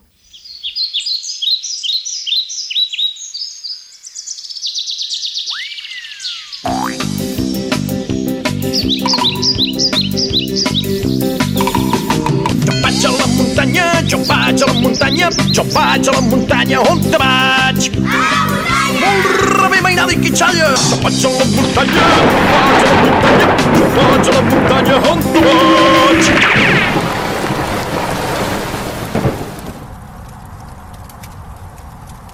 Tal, tal cual, el gozo en un pozo. O sea, yo me estaba yo ya me estaba poniendo las chirucas, el, el polar quechua. Con lo que y- te gusta el polar sí, quechua. exacto, con lo comfy que voy con eso. Am, y yo ya me estaba yendo a la montaña, pero mm, alto ahí, ¿no? Como vamos a ver qué, ¿Qué pasa, no? Yo no puedo hacer esto, o sea, yo no puedo. Mi, mi situación, mi vida, mis mm, 453 trabajos no me permiten hacer esto. No voy a dejar aún caer la palabra privilegio, luego ya la plantearemos. Vale. Pero entonces dije, ¿quién puede ir allí? Claro. Y para eso hoy eh, únicamente traigo dos voces, bueno, luego habrá una tercera por allí, pero dos voces que he ido a buscar que me parecían pues las, las personas con las que necesitábamos hablar.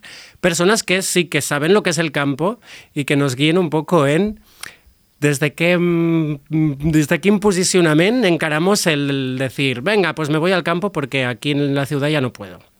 Estas personas, es, una de ellas es Claudia Groche, que en la pandemia, pues, mm, un ERTE la obligó a decir, me vuelvo a mi pueblo, a Por Capsanas. una cuestión económica, claro, aquí dices, mm, no puedo seguir pagándome el piso. Entonces, Me su, vuelvo, Su ¿no? caso es, exacto, es el de volver al pueblo y desde entonces, pues, mm, con ese ERTE aprovecha pues para ayudar en tareas del campo, haciendo la vendimia y ha dicho, pues aparte voy a, voy a explotar mi carrera como fotógrafa.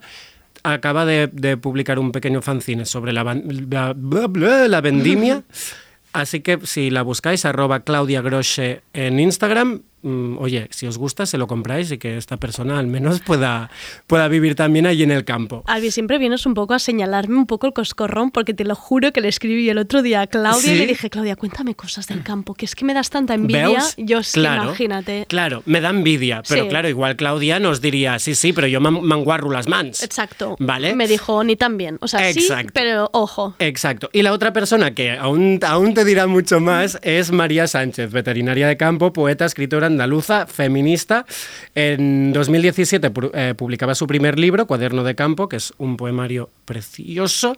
El año pasado, Tierra de Mujeres y ahora mismo, en plan ya casi, Está casi cayendo, ahora ¿no? mismo, Almáciga, eh, un vivero de palabras de nuestro medio rural que está ilustrado por Cristina Jiménez. María Mercromina en Twitter, que la tenéis que seguir, pero todo lo que hace lo hace con una delicadeza. Sí. Yo soy suscrita a su newsletter y es una maravilla. Son como palabras ahí tan bien puestas. Dices, ¿cómo tejes así de bien? Pues, pues con unas chirucas en los pies. Ya te lo digo que lo vi el otro día en Instagram. Es otra persona que sabe lo que hay que ponerse en los pies. Eh, antes que nada, antes de entrar ya a, a Tajo, María me, me mandaba el primer audio que ya a mí ya me descolocó. Ya la cabeza me explotó, me decía esto. Sí, creo que es interesante, antes que nada, eh, darnos cuenta de la visión, ¿no? Cómo siempre se hace de la ciudad al pueblo y cómo ahora, por la pandemia, en todos los medios se habla de la gente que se va al pueblo, pero qué curioso que no hablamos de toda la gente que, que se sigue quedando, que, que no puede decidir si, si quedarse en su pueblo, que a día de hoy es súper curioso porque es la realidad, ¿no? Parece que hemos borrado todas esas reivindicaciones que venían de nuestros medios rurales y nuestros pueblos de gente que en 2020 tristemente eh, no puede decidir si quedarse o irse de su pueblo. ¿no? Y es muy curioso y quería remarcarlo antes de contestarte las preguntas porque qué pasa con toda esa gente que, que ya está en su pueblo reivindicando que se quiere quedar y pidiendo esos servicios y, y luchando y asociándose, ¿no? Creo que es fundamental, ¿no? Parece que ahora que ha venido la pandemia, eh, lo importante es del rural al pueblo, pero oye, es que tenemos mucha gente en los pueblos que no se quiere ir y, y que se termina yendo a las ciudades. Claro, decidir, ¿no? Estaría, estaríamos hablando. Claro, ya, exacto. Ya no, ya no es de dónde y desde dónde, sino simplemente el poder La decidir. posibilidad, Exacto, claro. tener la posibilidad. Un apunte súper súper necesario. No añadiremos nada porque es que a María eh, pues te quedarías cierra- horas escuchándola. Se cierra ella misma. Sí, exacto. Así que mira, la primera pregunta, ¿no? Yo ya sé que yo no me puedo ir al- a la casa de Sobrado de Tribes o a cualquier otra. Vamos a, a ver cuál es el perfil. ¿Qué personas se podrían ir al campo? Bueno, se podrían, se están yendo al campo. Vale, vale. Claudia opinava o decía esto. tipus de perfil que s'estan anant més als pobles són les famílies. Famílies amb, amb crios que potser ja portaven molt de temps eh, plantejant-se mm, sortir de la ciutat i amb el tema del Covid jo crec que molta gent pues, s'ha encoratjat i, ho- i ho ha fet. I després també crec que hi ha molta gent que torna als pobles però perquè són d'allà. Tengo que decir que Claudia suena relajada y tranquila y suena a otro ritmo, te lo digo de verdad. Son audios que suenan a otro ritmo, otra Sí. frecuencia. Bueno, la verdad es que me mandó muchísimos audios también. Pues o sea que entiendo que estaba, estaba sí, tranquilísimo. en el momento al menos de mandarlos estaba tranquila. Bueno, dice esto, ¿no? Gente, eh, familias, esto es un ejemplo que teníamos bastante claro, y gente, pues como es su propio caso, que ya son de pueblo, ya vivían en el pueblo, ya tienen mm, una casa, una familia y vuelven allí. Yo tengo que decir que todos los artículos que he ido leyendo y todas estas noticias que iban saliendo, no todos eran familias o no todo era gente que ya vivía en los pueblos. Entonces yo ya empiezo a dudar. Ya. María También duda. Y- Sí, y ya va más a mm, piñón. Vamos. Entonces es curioso porque si analizamos esta entrevista son gente con cierto, con cierto dinero, eh, cierta clase social y con todas sus necesidades cubiertas en esa gran ciudad y se van a un pueblo pues donde pueden desempeñar pues su vida artística o su proyecto. Vamos, básicamente gente que tiene la vida resuelta y que va a volver a la ciudad para sus grandes, sus grandes proyectos, ¿no? Claro. Claro. Es que además, claro, cuando la gente se piensa en lo de la idea de irse al campo, te crees que nunca más vas a poder salir de ahí, ¿no? Como lo rural, pero esta gente en realidad lo que tiene son dos coches, se van a la masía, no sé on, y pues los jueves vuelven a venir a Barcelona porque vienen a ver una obra de teatro. Claro, tienen esa posibilidad. Eh, claro. Y aunque no vuelvan, aún así es como, ya hay, ya hay un sustento económico que, te, que te que tiene te que, permitir. permite. Claro, mucha, muchos de estos ejemplos que yo veía era de repente, pues, ¿no? Una mujer que se queda en paro, ERTE, lo que sea, se va al campo. No recuerdo si la casa ya era de su familia o no.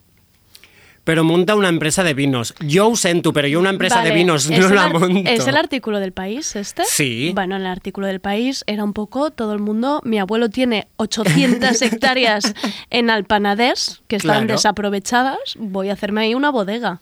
que, que escolta, ja ho veurem després, però ja, hi- ja hi ha pueblos que piden esto, ¿no? Que, que, Sí. que es recuperi. Sí. Pero claro, que no lo puedo hacer yo. Claro, no. Que yo no me puedo tirar Tú a no la puedes sacar a ese señor que estaba en la casa de tus sueños, no lo puedes sacar a No. rastras. No, No. claro.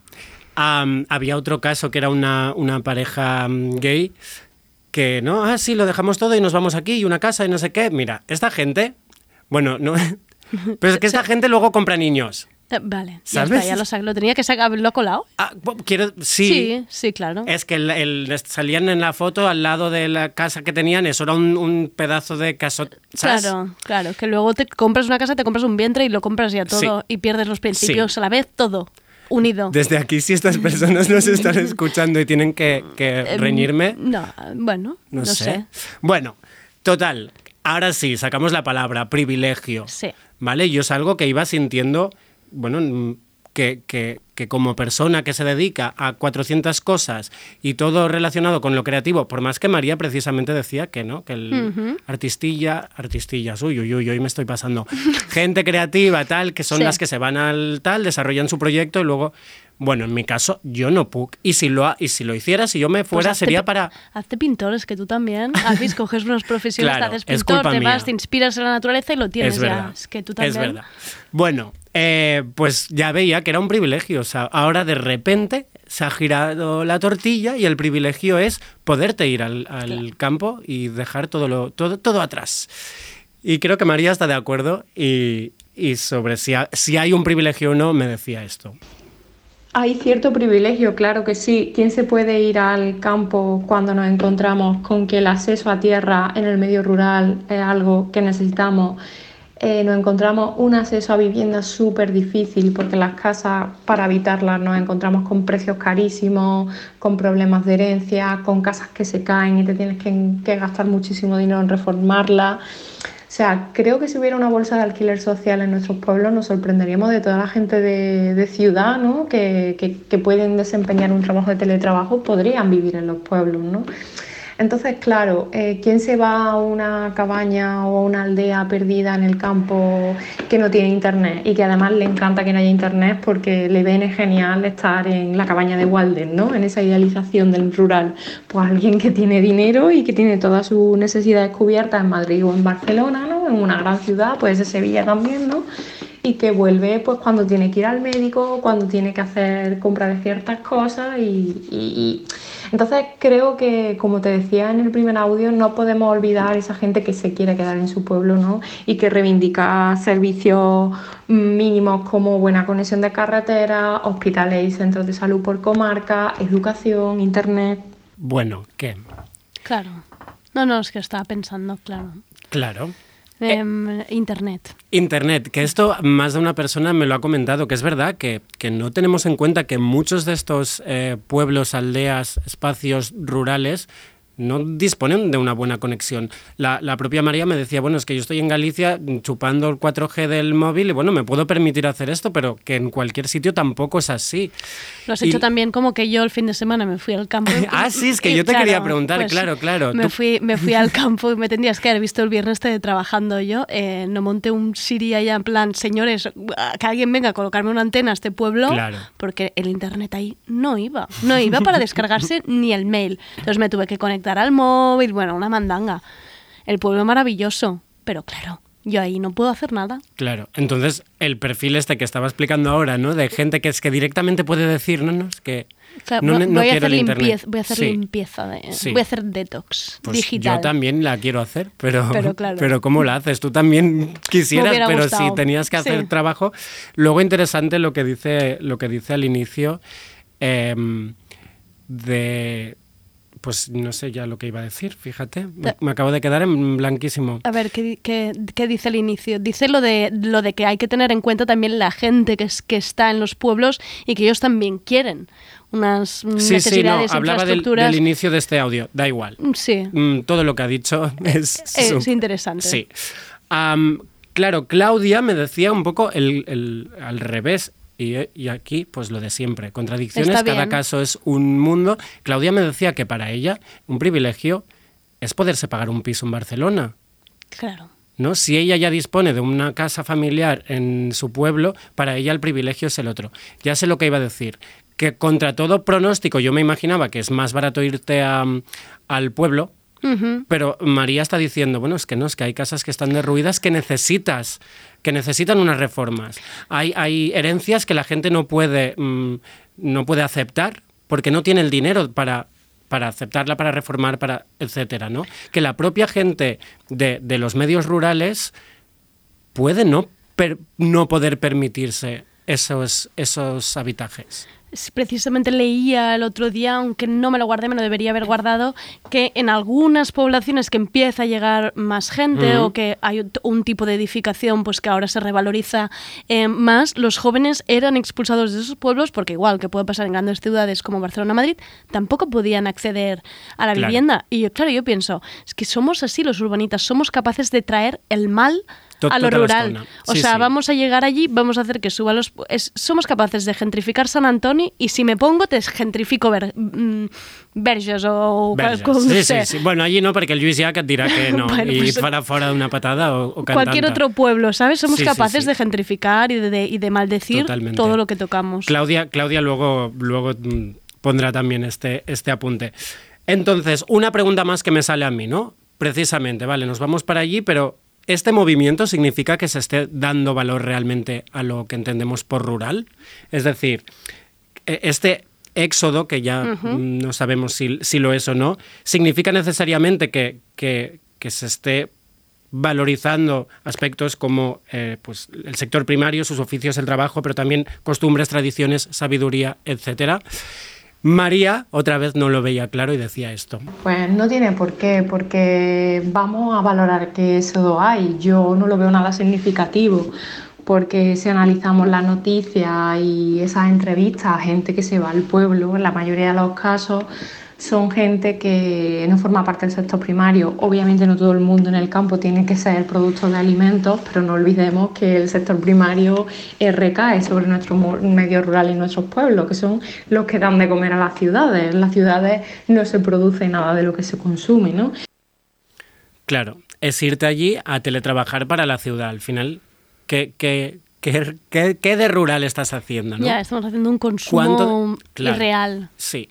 Luego ver- veremos que eso no quita que pueda haber eh, beneficios, ¿no? Pero esto es la otra cosa que yo me empecé a plantear cuando seguía soñando con la casa de, de Galicia, ¿no? Yo pensaba, vale, pues ya que vas, pues igual al menos cuidar del huerto de Gavino. Claro. O de, yo recuerdo que tenía un caballo, pues lo que tuviese algo, No, claro. como, al menos me tocaría hacer esto. Claro.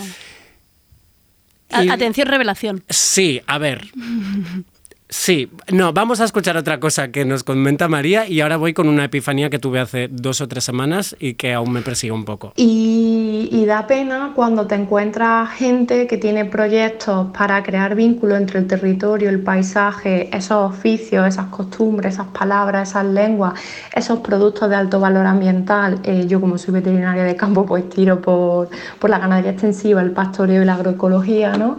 Y cómo nos encontramos con un maltrato de las leyes, de la administración y de las políticas públicas y esa gente pues termina por irse porque no le es rentable su proyecto, ¿no? porque lamentablemente nos encontramos en un sistema agroalimentario que incentiva y que fomenta eh, pues ganadería industrial, olivares intensivos, eh, macroindustrias, monocultivos, pero que no fomenta ni, ni paga al que conserva y respeta nuestro medio ambiente, ¿no? sino al revés, al que contamina y al que mata. ¿no?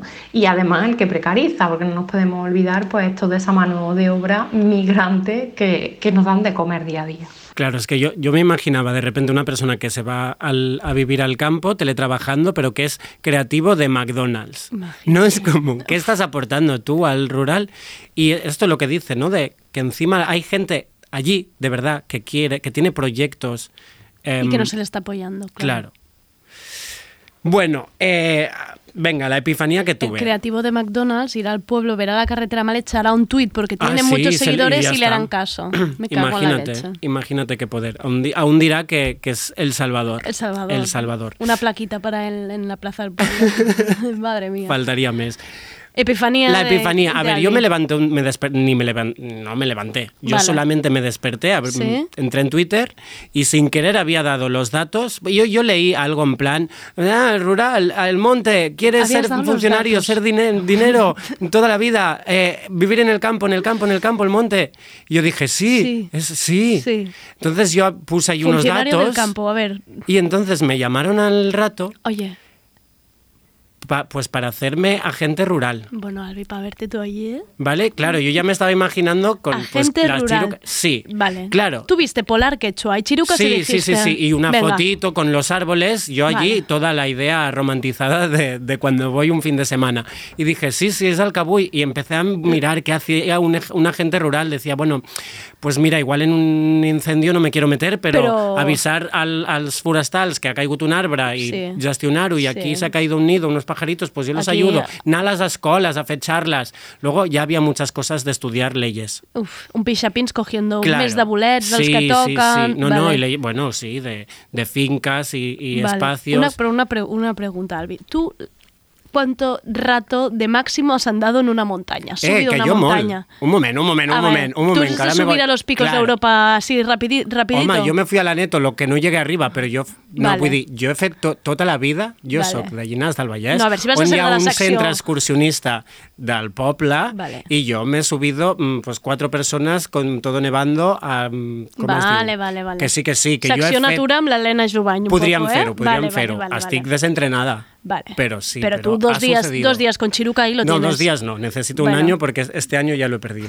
bueno, este año no hemos 2020 ya perdido lo he todo. perdido. O sea, que nos haga la Patri Jordan un especial. Es un especial montaña. Agente rural. Sí, sisplau. Bueno, total, que ¿Pero me te llamaron querían- y qué? Porque me querían, era una escola d'aquestes de, de opositores, de formación. formación de opositores. Pensaba Y que te habían dado el "Va, puesto espera, ya. encara no. Pensaba que te lo habían dado el puesto y El todo. puesto, Sí, tot, directamente. Ja, pum, ja està. I puedes elegir dónde. Tot, tot donat. Y tú a Cancaralleu, ya, al par de la uraneta. No, tranquilos, ya vigilo yo Claro. esto. Bueno, eh, yo Ay, romantizando... no te me vayas. Bueno, vale, espero que te cojas un sitio luego, con pensé, cobertura porque, para entrar. Claro, me llamaba, me mandaba WhatsApps, decía, es que no sabem quan hi haurà més oposicions. Digo, bueno, pues si tardan 10 años, igual será el momento entonces. Igual será. Madre mía. ¿No? De aquí 10 años. Podemos esperar en el 10 monte. más. Vale, bueno, vale. eh, eh, vamos a, a seguir. Dejemos esta, esta epifanía, aunque yo ya me sentía así.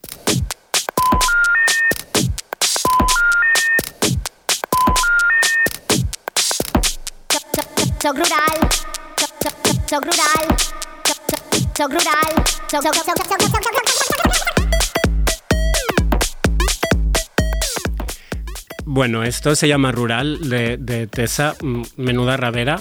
Am, Nada. Soc, soc, soc, Soc soc rural, sí. Yo me creía de verdad eso por un momento. Tú por, tú por el monte haciendo de agente con esto sonando. Yo bueno, te veo. claro, sí, Yo sí. te veo. Solo siento que me tendría que sacar las uñas. Sí, claro, bueno, eso sí. Pero eso no pasa sí. re. Bueno, puedes cortar los bullets directamente con las uñas que Podría llevas, ser. podrías, ¿sabes? Ojo, no inventes nuevas técnicas tú en lo Ah, Tú rural. te has investigado. Claro. Bueno, eh, vamos con una pregunta más. Esto es Venga. una reflexión que yo le hice a María porque no paraba de pensar. Digo, vale, eh, lo que estamos hablando ahora, ¿no? De, de los oficios de- de- del sector primario, etcétera, pero ¿qué pasa con las costumbres, las tradiciones, ese conocimiento que, que gente como María no para de, de- de defender, que, bueno, de defender, ¿no? De decir lo que es, que es un otro conocimiento igual de válido, y pensaba en esta persona de ciudad llegando al, al pueblo y sintiendo una superioridad doble, ¿no? Yo me imaginaba, porque para, para con la gente que se queda en la ciudad,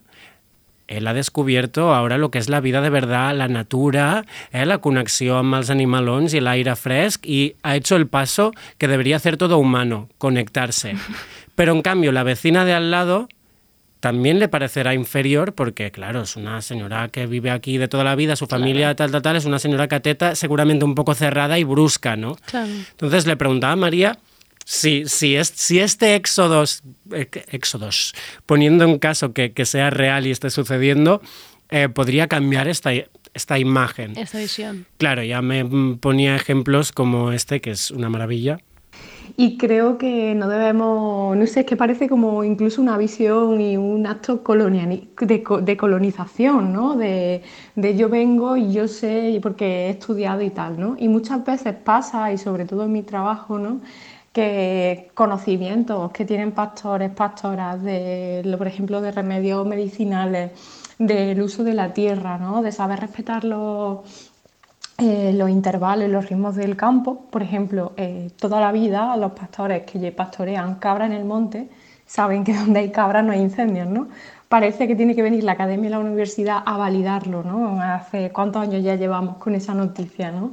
Entonces tú hablas con un cabrero de 90 años y te dice, oh, ves, ¿qué me vas a contar a mí que llevo toda la vida haciendo esto, ¿no? Entonces creo que es, curio- que es necesario bajarse de ese pedestal, ¿no? Y no nos podemos olvidar que, que muchas cosas no se enseñan en la universidad, ¿no?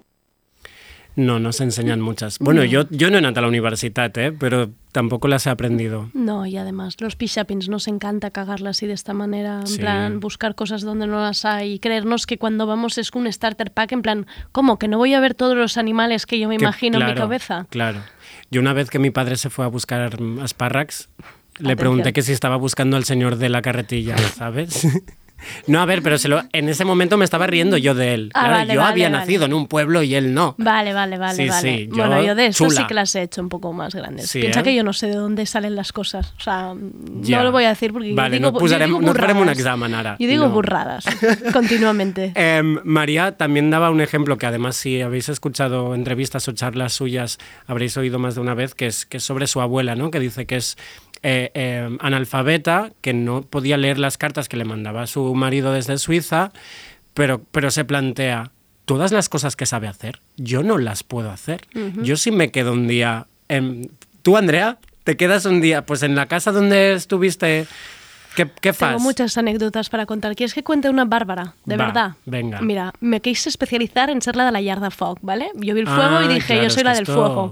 Entonces, de repente se empezó a llenar la cocina de, de mucho humo y yo agobiadísima, en plan, pues se me ocurrió meter la cabeza dentro de la chimenea. Pero tú, Silvia Porque, Pla- porque yo, yo qué sé, el desollinador Mary Poppins, me creí que podía desatasque de repente un poco más y me hago, me quedo ahí dentro.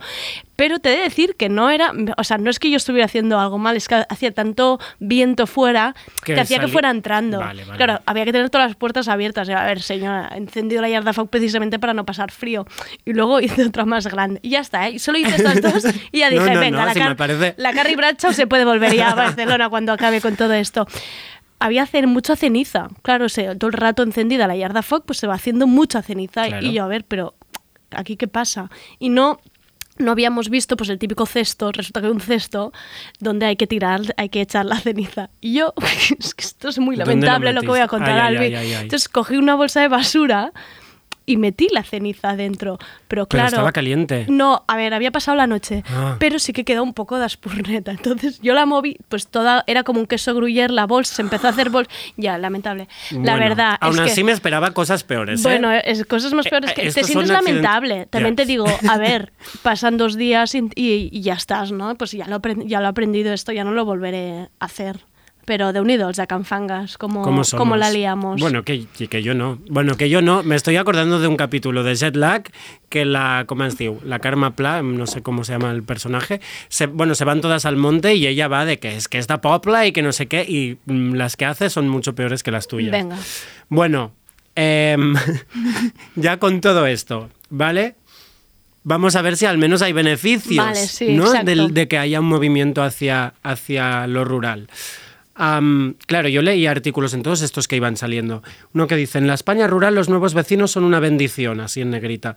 Como en este pueblo soriano de Deza, donde la llegada de dos familias con niños ha permitido la reapertura de la escuela. Esto lo he empezado a ver por todas partes, que es algo que yo no era consciente, ¿no? Del hecho de que haya más gente empadronada, pues permita de repente abrir una escuela. Eh, Claudia también hablaba de esto y nos hablaba también de lo que cree que son beneficios y cosas que igual no son tan guays. Hi ha escoles que s'han de tancar perquè no hi ha prous nens. Eh, jo crec que és positiu que la gent decideixi anar-se'n a viure al poble. Est- estem repoblant els pobles, estem fent que tornin a, a, a créixer i que hi hagi vida. Sí que és cert que hi ha aquest perill de, de l'habitatge, no? Per exemple, a la Cerdanya, que és un lloc de segones residències de gent de Barcelona amb un poder adquisitiu alt, o sigui, que aquesta gent se'n vagi cap allà, sí que encareix el, el, el, el preu de la vivenda d'allà i, per exemple, els joves que són d'allà no poden accedir a vivenda. A la resta de pobles de Catalunya, que n'hi ha moltíssims, aquí necessitem que vingui gent a viure perquè mm, hi ha moltes cases buides, hi ha moltes cases en venda i, i no sé, jo ho veig bastant positiu, la veritat. Bueno, vale, después de, de quejarnos, hay, hay Hay cositas posi- positivas. positivo. Decía lo que, lo que comentabas antes, ¿no? De que de repente están echando a jóvenes eh, que no se pueden permitir vivir en sus propios pueblos. Eh, Claudia me pasaba un Instagram súper interesante que es arroba republem.cat. Sí, entrevistamos aquí en Tardeo. Ah, fíjate. Sí, Bueno, yo he escuchado, ¿cuántas horas escuché de tardeo? bueno, el que más, pero justo la de Republim Pero no. la de Republim no. No, fue bastante al inicio. Vale, pues, pues entonces ya hablasteis, pero la estuve cotilleando y la verdad es que súper interesante. Tienen cosas muy Espacios interesantes. que hay que ocupar, etcétera, etcétera. Y en este caso sí que eran pueblos que hacían Claro, que hacen una llamada, que hacen una llamada porque Exacto. realmente pues se ha quedado una generación muy mayor y realmente necesitan ocupar ocupar casas o incluso es bastante interesante lo de Republim porque es el bar se queda eh, vacío y no Mm. hay quien alguien Sí, quiere sí, coger sí, este bueno, trabajo. claro, yo que veía que tenía que opositar para, para ser agente rural, pero ah, luego encon- encontré en republim.cat eh, pues algo que era más de llevar un, un Llevar el bar- albergue. El, casal, claro, Un imagínate, albergue. Albi, tú allí, ¿eh? Ojo la que montas, el Claro. abaixados, el abaixados El rural. rural. Ojo ahí la que, la que nos lías. Ay, ay. em, vale, no, no, no nos metamos en terrenos que no. Bueno, em, más casos. Eh, hablé con, con Pedro Sanz, que es de Arbaniés, que esto es eh, zona de Huesca, porque encontré en el diario de altoaragón.com, Atenció. encontré muchísimos casos de mm, esta familia se ha ido aquí a este pueblo y todo de pueblos de la zona ¿Mm? que están pues Se están viviendo reactivando. sí Am, y le preguntaba eso si, si veía que podría haber beneficios y me decía esto esto no sé cómo va en, en otros sitios, pero por la experiencia personal que yo sé, claro, en municipios de estos que son muy pequeños, el hecho de que llegue gente nueva y se empadrone allí, a la hora del número de habitantes, pues claro, ellos reciben más o menos dinero de las diputaciones provinciales.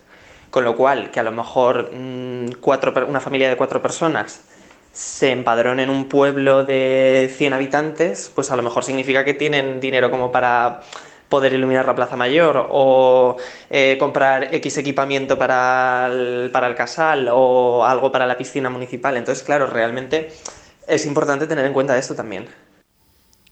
pues cosas que yo no sabía y que, he aprendido ahora con, con esto, ¿no?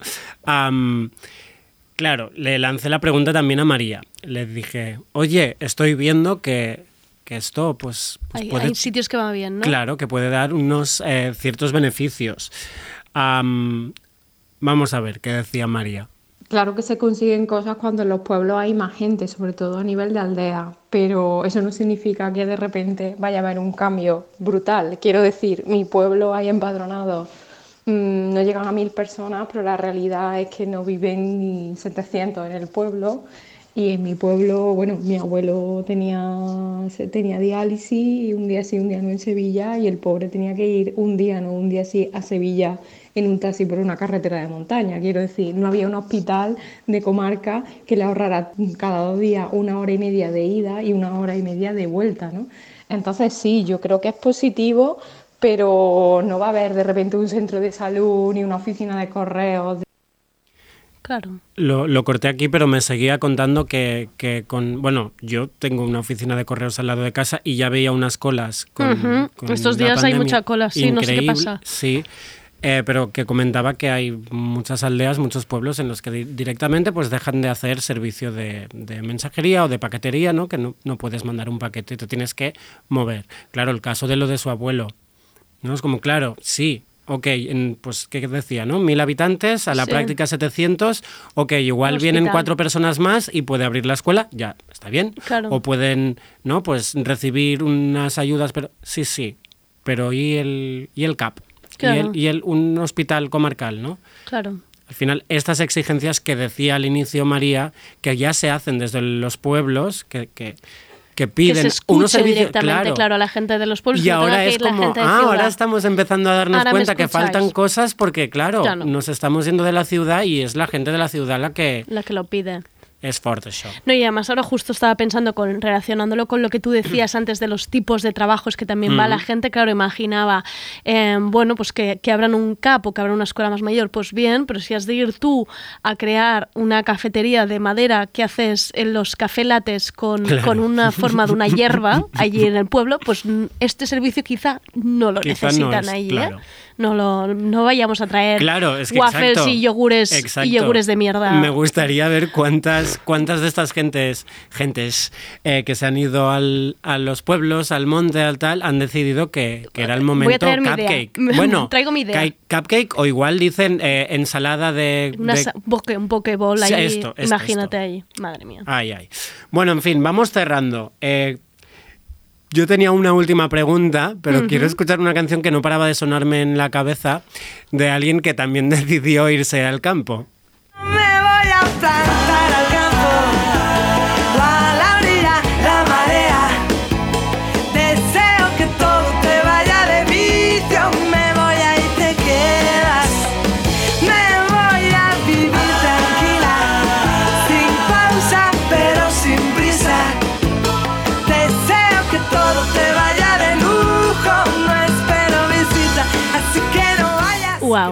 Es que cómo bailo, Rosana. Ya, em, tengo que decir que en esta sección tengo criterio musical cero. O sea, hago un poco un ejercicio de pienso en las palabras de las que vamos a hablar y, y bu- y me vienen, ¿no? Me viene a la cabeza esa, esa, esa hablaba de esto. Eh, en la academia donde bailábamos al billo, que esto lo descubríamos más tarde, lo descubrimos más tarde, que bailábamos en el mismo sitio, Sí. les encantaba poner Rosana Arre, arre borriquito arre, esa que es la Ah, versión la navideña, Navidad, claro, para la bailarla por Triunfo. Navidad, para bailarla por Navidad, o sea que Rosana eh, me sale un poco el, el paso tonto, solo, Vale. solo escuchándola. Vale, te sale ya a bailar. Bueno, ¿por qué poníamos esto? Pues porque mi última pregunta era hacer, preguntarle a María y a, y a Claudia eh, qué le dicen a alguien que dice, pues oye, me voy al campo, ¿no? Exacto, ¿Qué, una qué con alguien como yo? Yo ya he decidido que no lo hago, pero alguien que tenga esta, esta pregunta. No podemos escuchar el audio de Claudia, pero me, me decía que aparte de que, oye, que sí, que ella tiene muchas ganas de que la gente lo haga, especialmente, esto no lo decía, pero yo creo que lo puede pensar. Mm. Si vienen a hacer de payés, más, Mejor porque dices que no conozco a nadie que no sea del pueblo que, que trabaje de esto. Pero decía, ojo, que esto no es cuando vas al pueblo en vacaciones, en Semana Santa o tal. Que según donde te vayas, todo el año Enero. hace frío, o somos, pues en su, en su pueblo son 390 y algo, decía. Dice, igual yo me vaig al, al bar a las 5 de la tarde, es de nit y no hay nadie. Claro. Entonces no veo a nadie. Ya, ya, ya. ¿Vale? Entonces, dice, ojo, sé que sepas a lo que vas. Claro, no idealicemos em, la- Claro. el, el estar cuatro días, que esto va para largo. Claro, exacto. Que esto es la otra cosa. ¿Cuánta gente de esta habrá dicho ahora, sí, sí, lo hago ahora, pero ahora, Sí. ahora viene, ahora ve el invierno? Al mes está echando de menos esta Claro, persona. ¿eh? porque se fueron en mayo, en abril, Sí, sí. pero ahora están empezando a notarlo. Bueno, eh, María, esta pregunta me decía esto. ¿Qué le diría a alguien que, mira, me voy o me quiero vivir al campo? Pues primero eh, que mire mucho y se informe mucho de qué sitio se quiere ir, ¿no? Qué relación con el territorio va a tener, con sus habitantes y tampoco le diría mucho, ¿no? Yo creo que tenemos que cambiar la forma de mirar y si una persona eh, mira a otra persona desde el respeto, desde la igualdad, sin clasismos, paterma- paternalismo y machismo y rompiendo esos prejuicios que tenemos sobre los medios rurales, pues pues encontrará un espacio y una gente que le, que le acogerá, ¿no? Como en cualquier lado, ¿no? Pero para mí yo creo que es fundamental eso, ese acercamiento eh, desde la sinceridad y desde el respeto. Al final tu sección va a quedar en eso, ¿eh? En- Hacerlo todo con, el, re- con respeto, Claro, ¿no? sí, bueno. O sea, es de lo que se trata. Y de darle un, un- un clic de vuelta y decir, vale, ¿me lo pienso? Vale, ok, pues sí lo hago.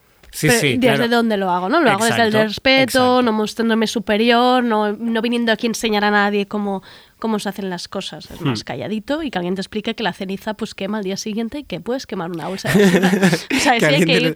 No sé si hay, si hay cursos o alguien te explicará Yo me esto. apuntaría. Yo creo que lo darán por sentado que, no lo va- que Yo- nadie va a hacer algo así. Bueno, bueno, Pero yo me apuntaría antes a algunos cursos antes. Si, me- si me decidiera, lo, me, me apuntaría. Vale.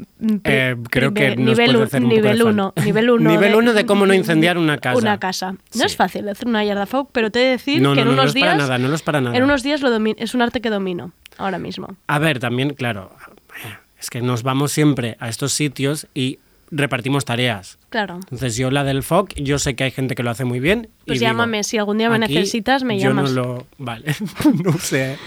Eh, no, de verdad. Eh, Albi, ha quedado precioso. Sí. Sí, además ¿Tú, siempre tú con... qué harás? ¿El 1 de enero mm, te plantearás irte al campo? o- Sí, es que yo ahora con el frío no lo puedo No, pensar. ¿veos? Ya. Claro.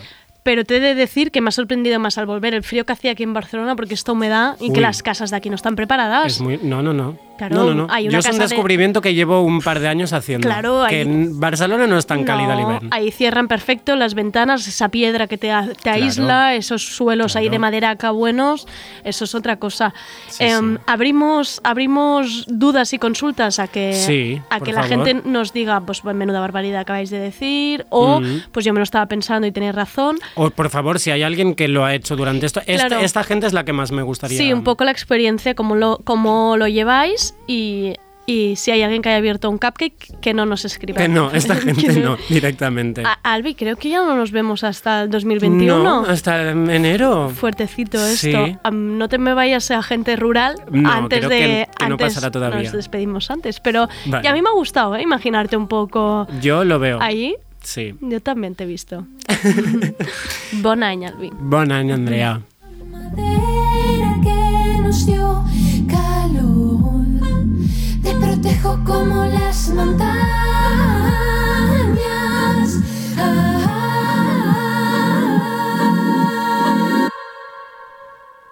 RPS. Está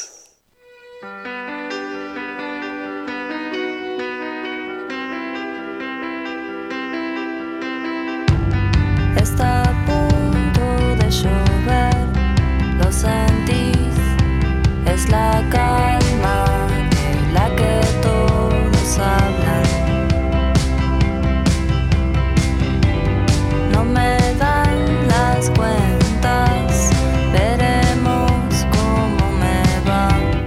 Y acabamos con este tema de las ligas menores que se llama Hice todo mal. Y hasta aquí el tardeo de esta semana. Volvemos el martes que viene. ¿Qué tenemos la siguiente semana? Pues haremos repaso por las mejores series del año y los mejores libros. Y así cerramos bien este 2020. También tendremos a Laura Esquinas para ayudarnos a pasar de la mejor manera posible o como podamos esta Navidad un tanto vacía. Vuelve también Marta Basuls y las cosas más crocantes de este este mundo y también tendremos a Rubén Serrano y Erika Irusta. ¿Tenemos las mejores colaboradoras? Pues yo digo que sí. Muchísimas gracias a André Ignat por ser el mejor técnico que merecía el tardeo de hoy. Soy Andrea Gómez, gracias por escucharnos.